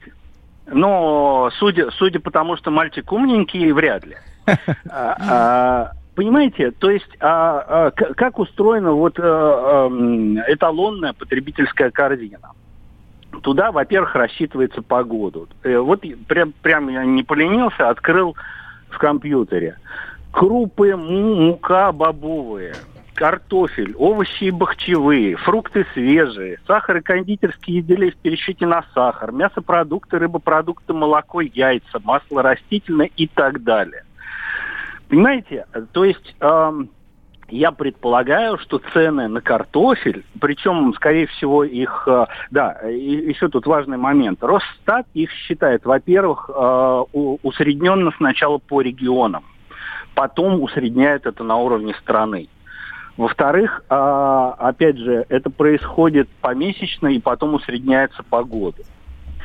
А, то есть, если, а, ну, ну, скажем так, то, Денис что Григорьевич, сделал этот Денис молодой Григорьевич, человек, это Денис Григорьевич. с точки зрения сравнения. Простите, что Понимаете? я вас перебью. Я Да. вынужден это сделать. Вы, безусловно, интересно и вкратчиво рассказываете. Вы эксперт, вы экономист. У нас, к сожалению, не хватит в утреннем эфире, чтобы подробно про все это рассказать. Давайте сделаем следующим образом. Я, я прошу прощения за это, но это дико интересно. Давайте мы будем задавать абсолютно глупые вопросы. Вы будете стараться снисходительно, но д- доходчиво нам на них объяснять. Иными словами, если бы человек а, взял потребительскую корзину, а, вот как сказать, как вы сказали, основную, то инфляцию скорее- Среднестатистического человека, ну, да. да, не среднестатистического или по которой рассчитывает государство, о которой вы только что рассказывали, то, скорее всего, инфляция была бы как раз на том уровне, о котором говорилось в том числе и в видео. Она там, я напомню, 156-160 процентов, да? Верно? Не Но тут скорее нужно всего, понимать, что мы живем не по точно. официальной То есть- корзине. Абсолютно У нас есть еще набор продуктов, которые мы покупаем помимо э, нее.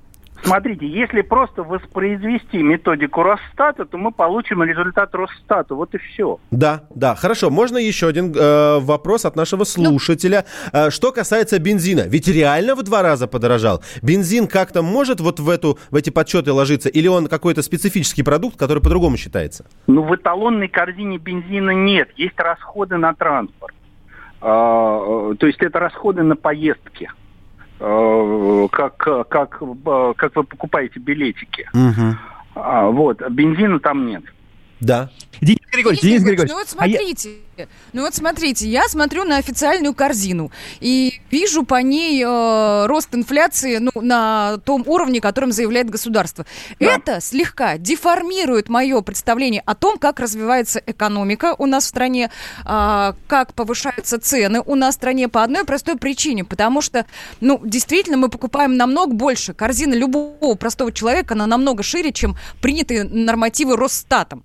Это же, мне кажется, ну как-то ну нечестно по отношению к гражданам-то. Э, Вот же, вот, подождите, вот, подождите. сравнили цены, они сразу. вон насколько Вот, вот вы понимаете, а, вот э, э, этот вот хайп насчет того, что нечестно, несправедливо, он а, а, неправильный. А, Дело в том, что, э, э, уж извините меня, пожалуйста, но индекс потребительских цен, который мы называем инфляцией, это не единственный показатель, по которому рассчитывается инфляция. Есть еще индекс дефлятор. ВВП или там ВНП. А, И, а, значит, есть еще индекс оптовых цен, есть еще индекс цен производителей, то есть их много. И на самом деле, вот ИПЦ, который мы называем инфляцией, индекс потребительских цен, он реальную инфляцию не досчитывает. Ой, извините, он пересчитывает. А тот, э, тот, который ближе к правде, э, индекс дефлятор, он ее немножко не досчитывает. В результате мы, мы должны взять сразу несколько индексов Но это не, не задача для нормального человека, это экономисты этим занимаются. Запутаться можно. Давайте, смотрите. Денис, Ден- Денис Григорьевич, вот смотрите, какая... Здесь же есть, по поводу правды, кстати говоря, вопрос интересный. Есть же вот такая, история, хотел сказать, маленькая хитрость от производителей, на самом деле очень большая. Ты приходишь в магазин, покупаешь молоко за 55 рублей, ну, цена так, условно, да, просто? Да. А, Приходишь через месяц и видишь, что все подорожало, а то же самое молоко стоит те же самые 55 рублей. Ну, придя домой, ты видишь, что там не литр, как обычно, а 900 граммов. И ты понимаешь, что оно-то подорожало на самом деле, Ну, несмотря я на так тот же понимаю, самый граммы ценник. не берут в расчеты, да, исходят как бы из э, четкого количества. Как говорил еще тысячу лет назад Аркадий Райхин, дурят нашего брата, ой, дурят. Вот. Согласна. Денис Григорьевич, спасибо вам большое за ваше терпение. Во-первых, я Да, да, понял да, да, да. одну вещь точно, что это нужно рассуждать, конечно, в часовой программе, а то и ее не хватит. Ну и второе, очень важное, что я понимаю из слов Дениса Ракши, что он посчитал не инфляцию. Это не инфляция. К сожалению, если мы хотим оперировать четкими формулировками, формулами, терминологией, то мы должны придерживаться. Инфляция имеет четкую механику расчета. Мы, к сожалению, положили некоторые формулировки совсем на другую механику, получили другие цифры и правда пытаемся сейчас на этом Да мне спекулировать. все равно на механику, мне все равно на эти подсчеты. Для меня, э, ну, как бы очень четко и понятно одно. В 4 раза за 13 лет выросли цены. Все, Но это не всё, на что я инфляция. буду ориентироваться в своей жизни. Продолжаем. Да, на, на продукты. Продолжаем. Страна на удаленке. Как дела, Россия? Ватсап-страна! Это то, что обсуждается и то, что волнует. Это ваши сообщения в прямом эфире, в том числе и голосовые. Каждый будний день с 11 до 15 часов с Михаилом Антоновым. Эфир открыт для всех. Включайтесь. Радио «Комсомольская правда». Радио про настоящее. Страна на удаленке. Капков, Кутузов, Молодцова. На радио «Комсомольская правда». Так, ну что, тут же называю номера телефонов. Вы видите, у нас спор жаркий. Призываю вас либо рассудить нас, либо обязательно занять чью-то сторону. Мы обсуждаем и потребительскую корзину, и инфляцию, и повышение цен. Вот тот ролик, который э, Руслан Усачев выпустил, да, он показательный. Действительно, наглядно можно изме- э, увидеть изменение цены на тот или иной продукт. Но, э, поговорив с экономистом, мы поняли, что это не реальное отображение инфляции. Да, реальное отображение цены на определенный товар, будь то пачка чипсов, детское питание или что он там еще покупал, бритвенный станок, он там вроде говорил, да? А, но это не инфляция, потому что у инфляции есть иная, совершенно точная механика расчета. Помогайте нам разбираться. 8 800 есть 200 ровно официальная 9702. Извини, да, 8 800 200 ровно 9702, а то я так встряла и могла, ну, пару цифр куда-нибудь убрать. Есть официальные корзины, по которой этот расчет происходит, но живем ли мы по этой официальной корзине? Только ли на нее стоит, ну, как бы обращать внимание? Вот это тоже такой достаточно серьезный и большой вопрос. Ведь не только из нее-то все состоит, а то он по- на деле получается, что все красиво как-то нарисовано, и инфляция у нас небольшая, и цены у нас особо не повышаются. Ну а что мешает тем людям, которые эти расчеты производят, взять конкретно те продукты, на которые действительно там не особо повышается цена? Ну стоила картошка, может, 13 лет назад, там, я не знаю, 50 рублей, но стоит она сейчас 58. Хотя, я, кстати, ну, точно не могу сказать, не помню. Нет, Света, ка- картошка в этот раз. Слушайте, нет, ну понятное дело, что есть стандартный набор продуктов, да? Ну человек же не может все время питаться только картошкой, хлебом, молоком, яйцами. Ну, очевидно. Ну, ну, слушайте, ну, а, ну, а Окей, что, инфляцию рассчитывать каждый месяц по новой корзине? Ну, я вас умоляю. 22-й пишет, «А, вот эксперт заладил с этой корзиной. Ну, слышишь, заладил. Ну, потому что это механика такая. Там рассчитаны товары, продолжает 22-й. Что-то типа из магазинов лидеров экономики самого низкого качества. И да, корректировки делают всегда в пользу государства. А что значит самого низкого качества? Да, я понимаю, что есть гречка за 30 рублей, а есть гречка за 130 рублей. У вас есть выбор, какую купить. Вы сами принимаете решение, какое качество вам нравится. Но давайте так, та гречка, которая за 30 рублей, это гречка? Гречка. Все остальное ваши, возможно, либо предрассудки, а, либо либо влияние рекламы, либо еще что-то. И когда вы от нее уходите, ну просто скажите себе, что Как ты да, качество взял и исключил. То есть ты серьезно не думаешь, что, ну, как бы тот продукт, который стоит дороже, ну, аналог, он может быть просто качественнее? Воз- Нет? Нет, Совсем нет? я не исключаю. Он сто процентов может быть качественнее, но это не повод называть, исключать из этой корзины гречку за 30 рублей. Давай просто, давай как-нибудь попробуем. Я не знаю, вот здесь, может быть, в студии поставим э, плитку. Я тебе сварю гречку за 30 рублей и за 130 рублей. И просто с завязанными глазами дам попробовать. И ты мне скажешь, какая тебе действительно больше нравится. Вообще, почувствуешь ли ты разницу в 100 рублей? Почувствую, Саш. 8 Почувствую. 800 Не знаю, 200 сколько ровно. рублей, ну, почувствую. 8 800 200 ровно 9702, телефон прямого эфира. Александр с нами на связи. Доброе утро, здравствуйте. Доброе утро, да. Так, ваши... Доброе. По ячейке за 2007 год, январь месяц. Хлеб 10 рублей, сейчас 28 рублей. Гречка 20 рублей тогда стоила, сейчас под 80 рублей. Сахар 20 рублей стоил, сейчас 60 рублей. Молоко 18 рублей пол-литра, сейчас 55 рублей. Так. Вот, и бензин был Это по к тому, 20 что это все 92. продукты из официальной корзины, из той самой официальной корзины, на которую обращают внимание, когда делают расчеты инфляции. Да, Давайте да, да. так. Ну, ми- минимум в два с половиной, три раза как бы ценники на все поднялись. А зарплата у нас, как были 20 тысяч, ну, в основном средняя зарплата у нас по краю так и осталась. Спасибо, спасибо большое. А, Единственное, конечно, чем я могу здесь отбиться, это хлебом, потому что хлеб как раз выходит на те самые 160%. Все остальное, конечно, сильно дороже. Но мы верим вам на слово, конечно, я честно, я не помню, сколько стоил в 2007 году а, картофель, молоко и все остальное, но могу лишь общие и исключительно антинаучные субъективные свои доводы привести. Я помню, что раньше, это вообще сейчас, я еще раз хочу подчеркнуть, не научные э, заметки. Раньше, когда вот я разок прихожу э, в Ашан и выкатываю тележку, она выкатывалась что-то на 3,5, на 4, максимум на 5. Если я закупился на 5... А Сейчас десяточку, да? Да, я, Масса, если я закупился на 5 в 2007, я говорю, господи, у меня, наверное, две вечеринки, я просто шикую. Позволил себе все, что не мог позволить раньше. Сейчас, да, сгонял 10, оставил и думаю, а что купил, а ничего не купил. Не-не-не, Вова, подожди, вот это интересный, кстати, вопрос. Давай его продолжим, поскольку ты сам начал. Вот та самая твоя корзина, которую, как ты говоришь, ты выкатываешь периодически. вот уже хорошо, что есть что выкатывать тебе, Александр, так что не надо жаловаться. Значит, смотри, набор продуктов, который в этой замечательной корзине лежит, он тот же самый, и есть ли там какие-то ну, какие-то деликатесные истории? Или это вот картошечка, лучок, так сказать, и все остальное? Нет, деликатесов, конечно же, никаких нет. Это, конечно, крупы, это мясо, при том, что там никакая не говядина, не вырезка, а, скорее всего, индейка, курица. Максимум, может быть, какой-то кусочек говядины, ну вот, просто духовой там, не вырезки, чтобы вы понимали. Ну и все, оста- остальное, как обычно, яички, молочка, э, какой-то чай, кофе, сахар. Ну вот все, что мы покупаем. Нет, никаких деликатесов. Исключительно говорю вот про продуктовую корзину. Туалетная бумага, стиральный порошок, что там мы еще берем. Вот такие дела. Для, для меня очень странно было, что индейку унизил сейчас, понимаешь, за- зачем-то. Вполне себе, вполне себе, вполне себе. Она деликатес. вполне себе, но она, ты сам понимаешь, это тебе не баранина, не, не этот самый, не вырезка. Не осетрина, не да, осетрина. не осетрина тем более. То есть это такой достаточно доступный товар.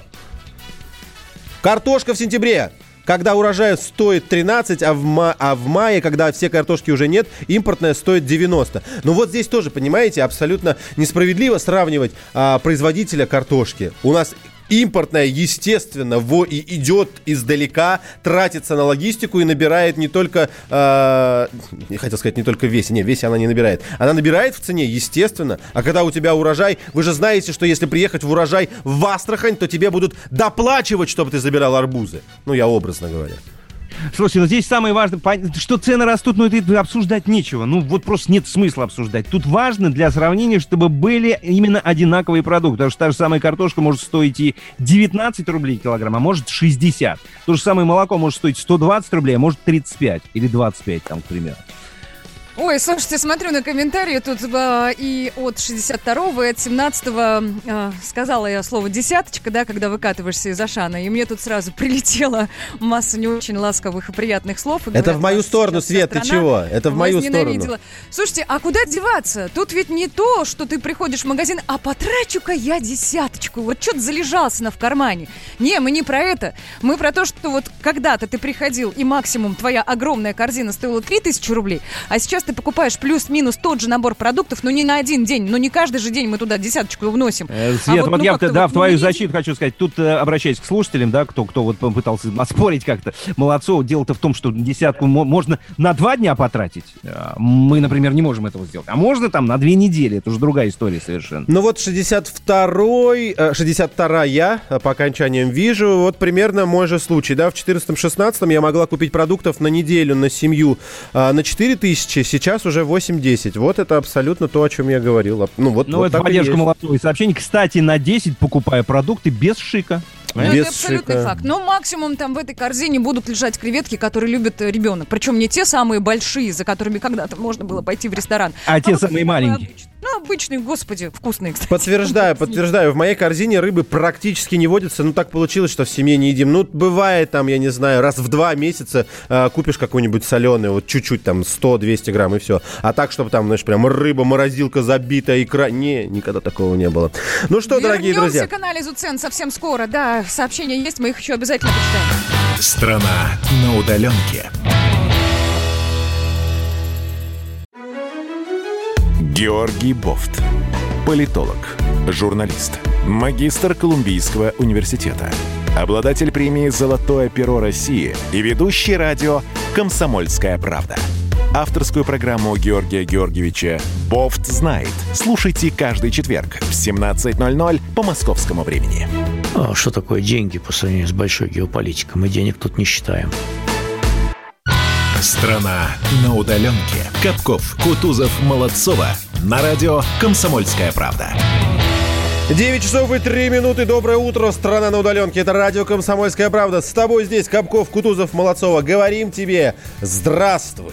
Привет, ребята. Да, есть с кем, есть с кем поздороваться. Слышала про низкий уровень а, изоляции в Москве. Я так подозреваю, что по всей России народ потихоньку стал выходить. Всем здравствуйте. Хорошо, что вы слушаете радио «Комсомольская правда» и хорошо, что вы с нами. Да, доброе утро, кстати, по поводу самоизоляции. Вот смотрю в таблицу. 2,6 в Москве, 2,6 в Санкт-Петербурге, в Новосибирске 1,0. Ну, короче, дальше этот список нет смысла продолжать. Зелененького там уже и не осталось фактически. Мне кажется, он уже не актуален, этот индекс, если честно. Видимо, да. Стоит от него отказываться. Да, но пробки, честно говоря, пока не идут выше трех баллов. Я не готов вам сейчас их обозначать, тем более, что основные затруднения я вам назвал, они никуда не изменились. Единственное, вот внешка МКАД в Москве упирается в Волоколамку, от Ленинградки придется потолкаться, остальное все осталось на прежнем уровне. В Санкт-Петербурге все попроще. Вот Колтушское шоссе, только я смотрю, тоже в КАТ упирается, поэтому... Но там, видимо, для вас это не, не, не новость никакая. Коллеги, а подскажите мне, пожалуйста, я, конечно, знаю ответ на этот вопрос, но мало ли. Вдруг я что-то пропустил. а что мы делаем после 31 мая? Никто не знает еще окончательно. Пока нет. Н- Ничего, Пока да, нет. тишина по-прежнему. А сегодня уже Так, ну мы 27. знаем, что мы делаем Ладно, сейчас. окей. Давайте-ка я нашим слушателям напомню.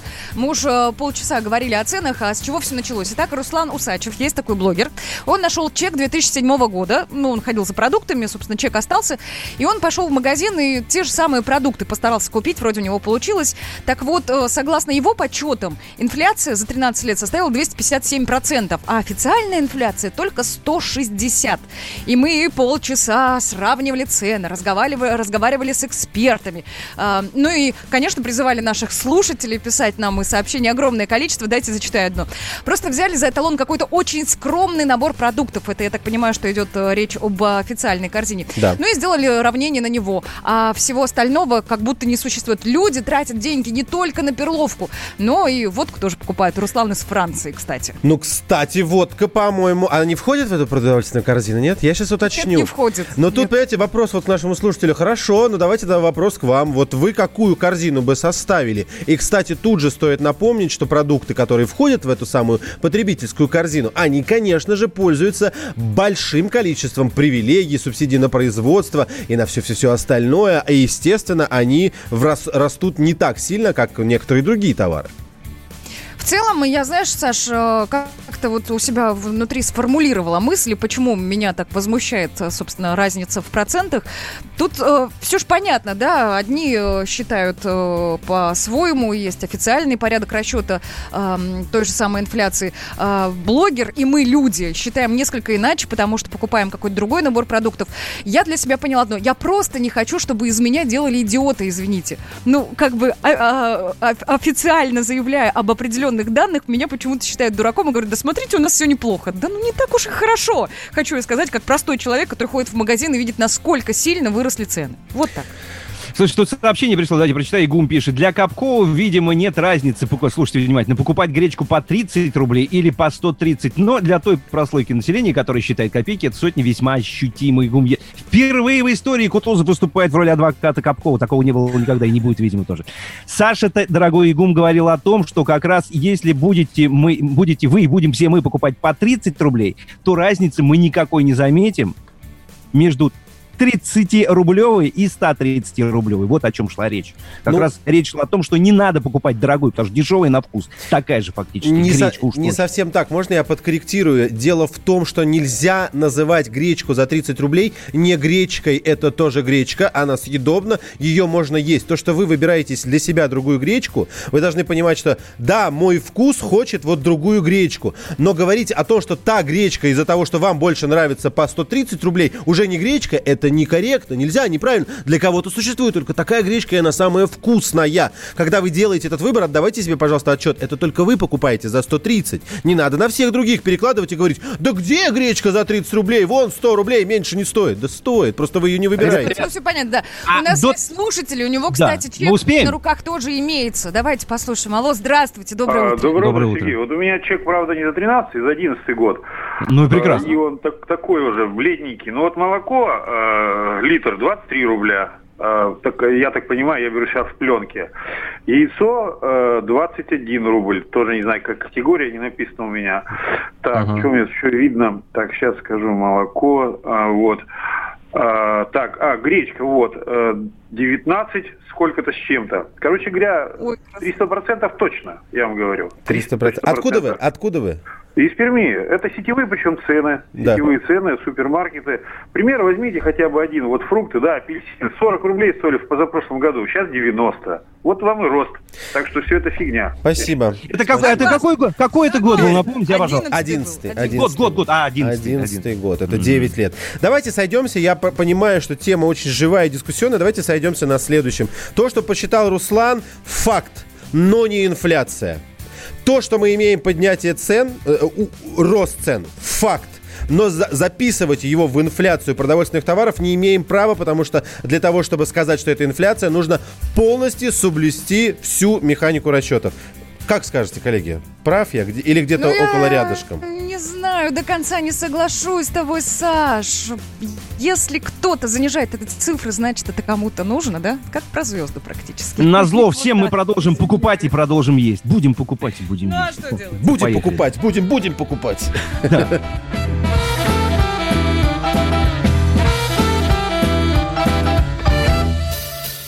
О боги, боги мои,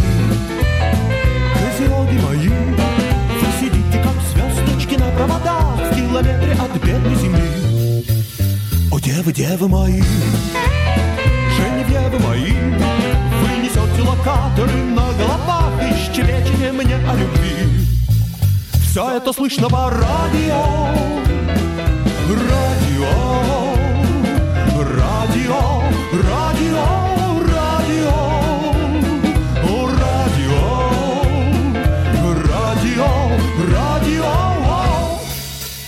Останови свой траншея-копатель, выйди на берег траншей. Я же просил тебя, не увлекайся левосторонним движением. Это не Англия, это Россия. Видишь ли раны в асфальте? Если отчизна тебя не просила, зачем ты полезла в траншея-копатель? Радио, радио, радио,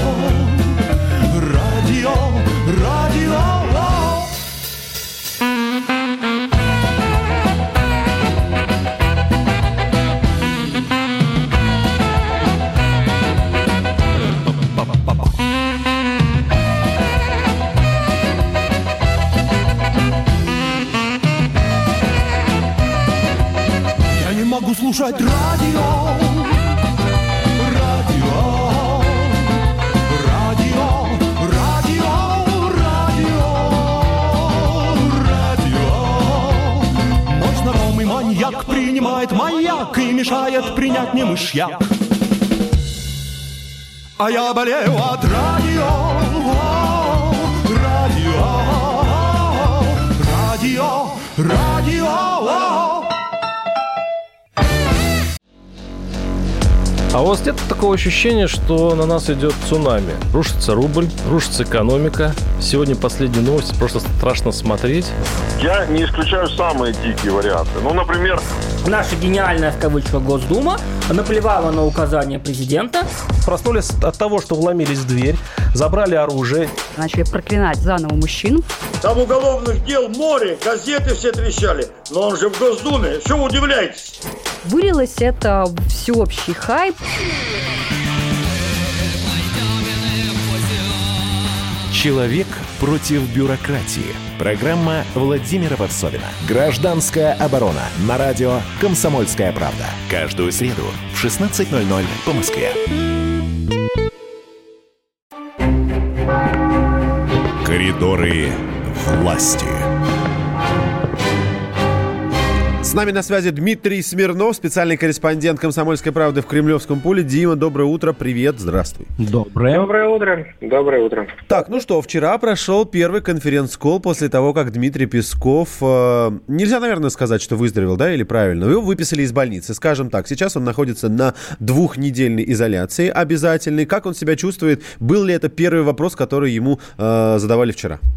Ну, такого вопроса не было, потому что он сам начал с этого свое общение с журналистами, но надо сказать, что да, действительно, каждый последующий вопрос начинался с поздравлений или пожеланий здоровья. Ну, в общем, все были рады, что Песков вернулся.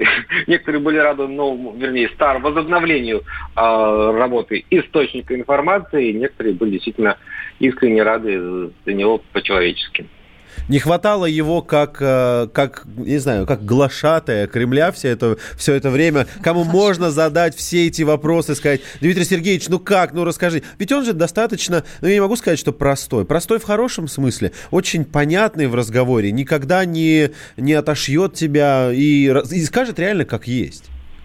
Ну, Никак, насчет не отошьет, не знаю, там, если Песков, он профессиональный дипломат, если он не захочет отвечать на вопрос, то он и на него и не ответит. Вот, а, например, ответ оставляю ваш вопрос без комментария, он довольно регулярно э, встречается. А в том смысле, что можно задать любой вопрос, ну, в принципе, да, так и есть. Да, Света? Я, я, я слышу, что ты хочешь что-то сказать, но почему-то не слышу твоего голоса. Попробуй еще раз. Нет, не слышу. Хорошо. А, Дим, давай тогда пойдем дальше. Скажи, пожалуйста, самая главная информация по вчерашнему дню, это, конечно же, объявление, то, что 24 июня состоит... Черт, я, думал, я думал, ты скажешь, что Путин все-таки бросил ручку на стол. А. Я про это хотела а. сказать. Я без этого не могу. Про эмоции всегда я здесь выступаю. Черт, ну, давайте самого... с Парада Победы, потому что ты, Дима, над моими словами, мол, знакомый сыну, который служит в армии, прислали уведомление, давайте, как 24-го все на парад будете маршировать по Красной площади, ты иронизировал. И даже ну, у себя об этом писал в Телеграме. Нет, ну, видишь, оно все подтвердилось, значит, ты компетентный источник информации, тебе можно верить. Вот. Чтобы дальше ты была да компетентным ладно. источником информации, можно тебе сказать, что э, сегодня предполагается, что Владимир Путин встретится с Сергеем Собяниным, и там будет ожида- обсуждаться не только ситуация в Москве, но и во всей стране. Там социально-экономическая в Москве или карантинная столице и в России. Так. Может быть, оттуда будут какие-то громкие новости. Позвольте Кстати, вернуться Дим, прости, к параду. Можно, можно? Да, к параду тоже хотела вернуться, потому что Давай. мы, когда эту тему обсуждали в эфире, а, Влад дополнял слова а, Владимира Путина, не прозвучавшие у нас конкретно в утренней программе, и, а, мол, есть еще вероятность того, что дата будет сдвинута. На, на... Это по поводу бессмертного это полка. Это по поводу бессмертного полка. А, сори, перепутала, да, да, да. все, вопрос снят, извиняюсь. Так, давайте вернемся, есть. давайте вернемся к важному. Вопросы действительно есть, но я понимаю, что э, ответов на них нет, и, возможно, Дима на них точно не ответит. Однако, как будет проводиться по парад. Полностью пешеходная, военная, самолетная части. Кто зрители? Будет... Да, да, зрители. Кто среди этих зрителей? И, конечно же, как эти зрители попадут сюда, если мы говорим о международных зрителях? Да, ну, на некоторые вопросы, конечно, можно ответить, в том смысле, что парад, он будет в как это, фу режиме, то есть и, да. и парадные коробки пешеходные, да, как вы говорите. Сухопутные и войска. Да, и техника, и авиация. То есть все будет как, как полагается. По поводу зрителей это большой вопрос. потому что мы привыкли видеть да, на трибунах ветеранов, мы привыкли видеть э, зарубежных лидеров. Вот с ветеранами вообще, видимо, не получится ничего, потому что 24 июня это меньше, чем через месяц, и вряд ли эпидемиологическая обстановка позволит людям в таком возрасте, а ветераны действительно очень солидный возраст, почтенный, выходить да, в общественные места. А по поводу лидеров, ну тут тоже не очень ясно, но вот новость последнего часа мы сейчас обсуждали, что вот аэропорт Внуково начал подготовку к выходу из режима карантинных ограничений. Означает ли это, что они готовятся там, к прилету Александра Лукашенко? И мешало ли что-то Александру Лукашенко прилететь без снятия ограничений с Внуково? Тут не очень понятно. Но сам факт, что кто-то прилетит, там, Дадон и Такая сказали, что уже, уже сказали, что да, мы прилетим. Махмуд Аббас, глава Палестины, сказал, что я прилечу, если меня еще раз пригласят. В смысле, что меня приглашали на 9 мая, на 24 пока нет. Вот. Все остальные пока молчат. Еще, конечно, интересно узнать, какая будет обстановка, я имею в виду ограничения в Москве, будут ли пропуска, можно ли будет свободно находиться на улице, потому что это будет, в свою очередь, влиять на то, сколько людей будет, как обычно, по традиции вдоль Тверской, а, вдоль всего следования военной техники стоять, чтобы наблюдать за этим. Это всегда вызывает э, довольно большой интерес. У детей, конечно, в первую очередь, но и у взрослых тоже. Ну, мы можем предположить, что за месяц все-таки людям разрешат выходить в Москве на улицы, да? Да, да, да. Так, ребят, еще вопрос. Дима, я хотел вот сказать... Да, у меня есть вопрос, смотри. Я, читаю с глава Чувашской республики Михаил Игнатьев подал в Верховный суд России административный иск об оспаривании указа президента. В общем, на Путина. А так можно было вообще? А, это тот Игнатьев, который заставлял сотрудника Да. МЧС прыгать за ключами? Да, да, да. Ой, да. молодец какой, Именно а. он. Именно. Нет, ну, в данном случае, конечно, это- почему это было нельзя?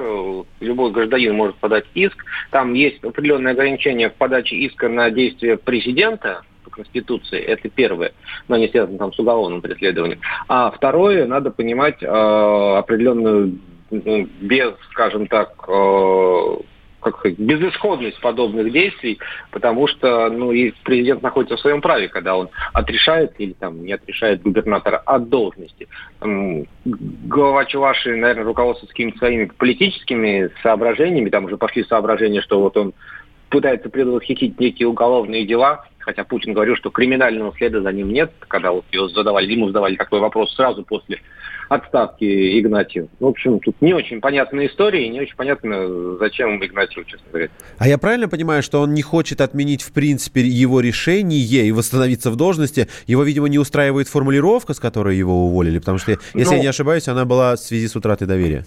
Да, ну нет, ну по букве закона, наверное, да, вот если смотреть сугубо по букве, букве закона, то там э, на этой формулировке должны быть какие-то уголовные дела. Хотя мы отлично помним историю с Юрием Лужковым, Да. которого в отставку отправил Дмитрий Медведев, да, там как бы уголовного дела тоже, в общем-то, не было, а формулировка была. Будем следить, посмотрим, чем это закончится. Прецедент такого я вообще не помню до этого. Так, дорогие друзья, ну все. Если все молчат, значит вопросов нет. Да, вопросов больше нет. Дима, Спасибо, спасибо. Дим, большое. Спасибо, да. Дмитрий Смирнов, наш специальный корреспондент издания «Комсомольская правда» в Кремлевском пуле, всегда каждое утро поставляет нам самые свежие новости с верхушечки, оттуда, с Олимпа, с Эвереста, из-за облаков практически. Совсем Хотелось немного бы времени. в конце эфира еще вишенку на торт так положить. Ребята, ведь сегодня прекрасный, чудесный, удивительный по духу город празднует свой день рождения Санкт-Петербург. Привет Ура! тебе большой. Поздравляю! 17 Большой лет. привет и поздравления. Как грустно, что не будет народных гуляний, как грустно, что люди, видимо, не выйдут на улицы и не отметят этот праздник. Но, тем не менее, знай, Питер, мы с тобой, и мы тебя очень и очень любим. С днем Да, я тоже по- по Питеру рождения тебя! А, не надо? Все, ладно. Праздником, Питер. У нас есть... Все, ну что, вернемся. Вернемся завтра. Капков, Кутузов, Молодцова были с вами. В 7 часов утра завтра, как обычно, будем здесь же. Всем хорошего дня. Пока! Страна на удаленке. Давным-давно в далекой-далекой галактике Я просыпаюсь Ein, zwei, Polizei. Дружка моя, я по тебе скучаю И Сережа тоже. Мы с первого класса вместе. Тетя Ася приехала! А также шумелки, пыхтелки и сопелки.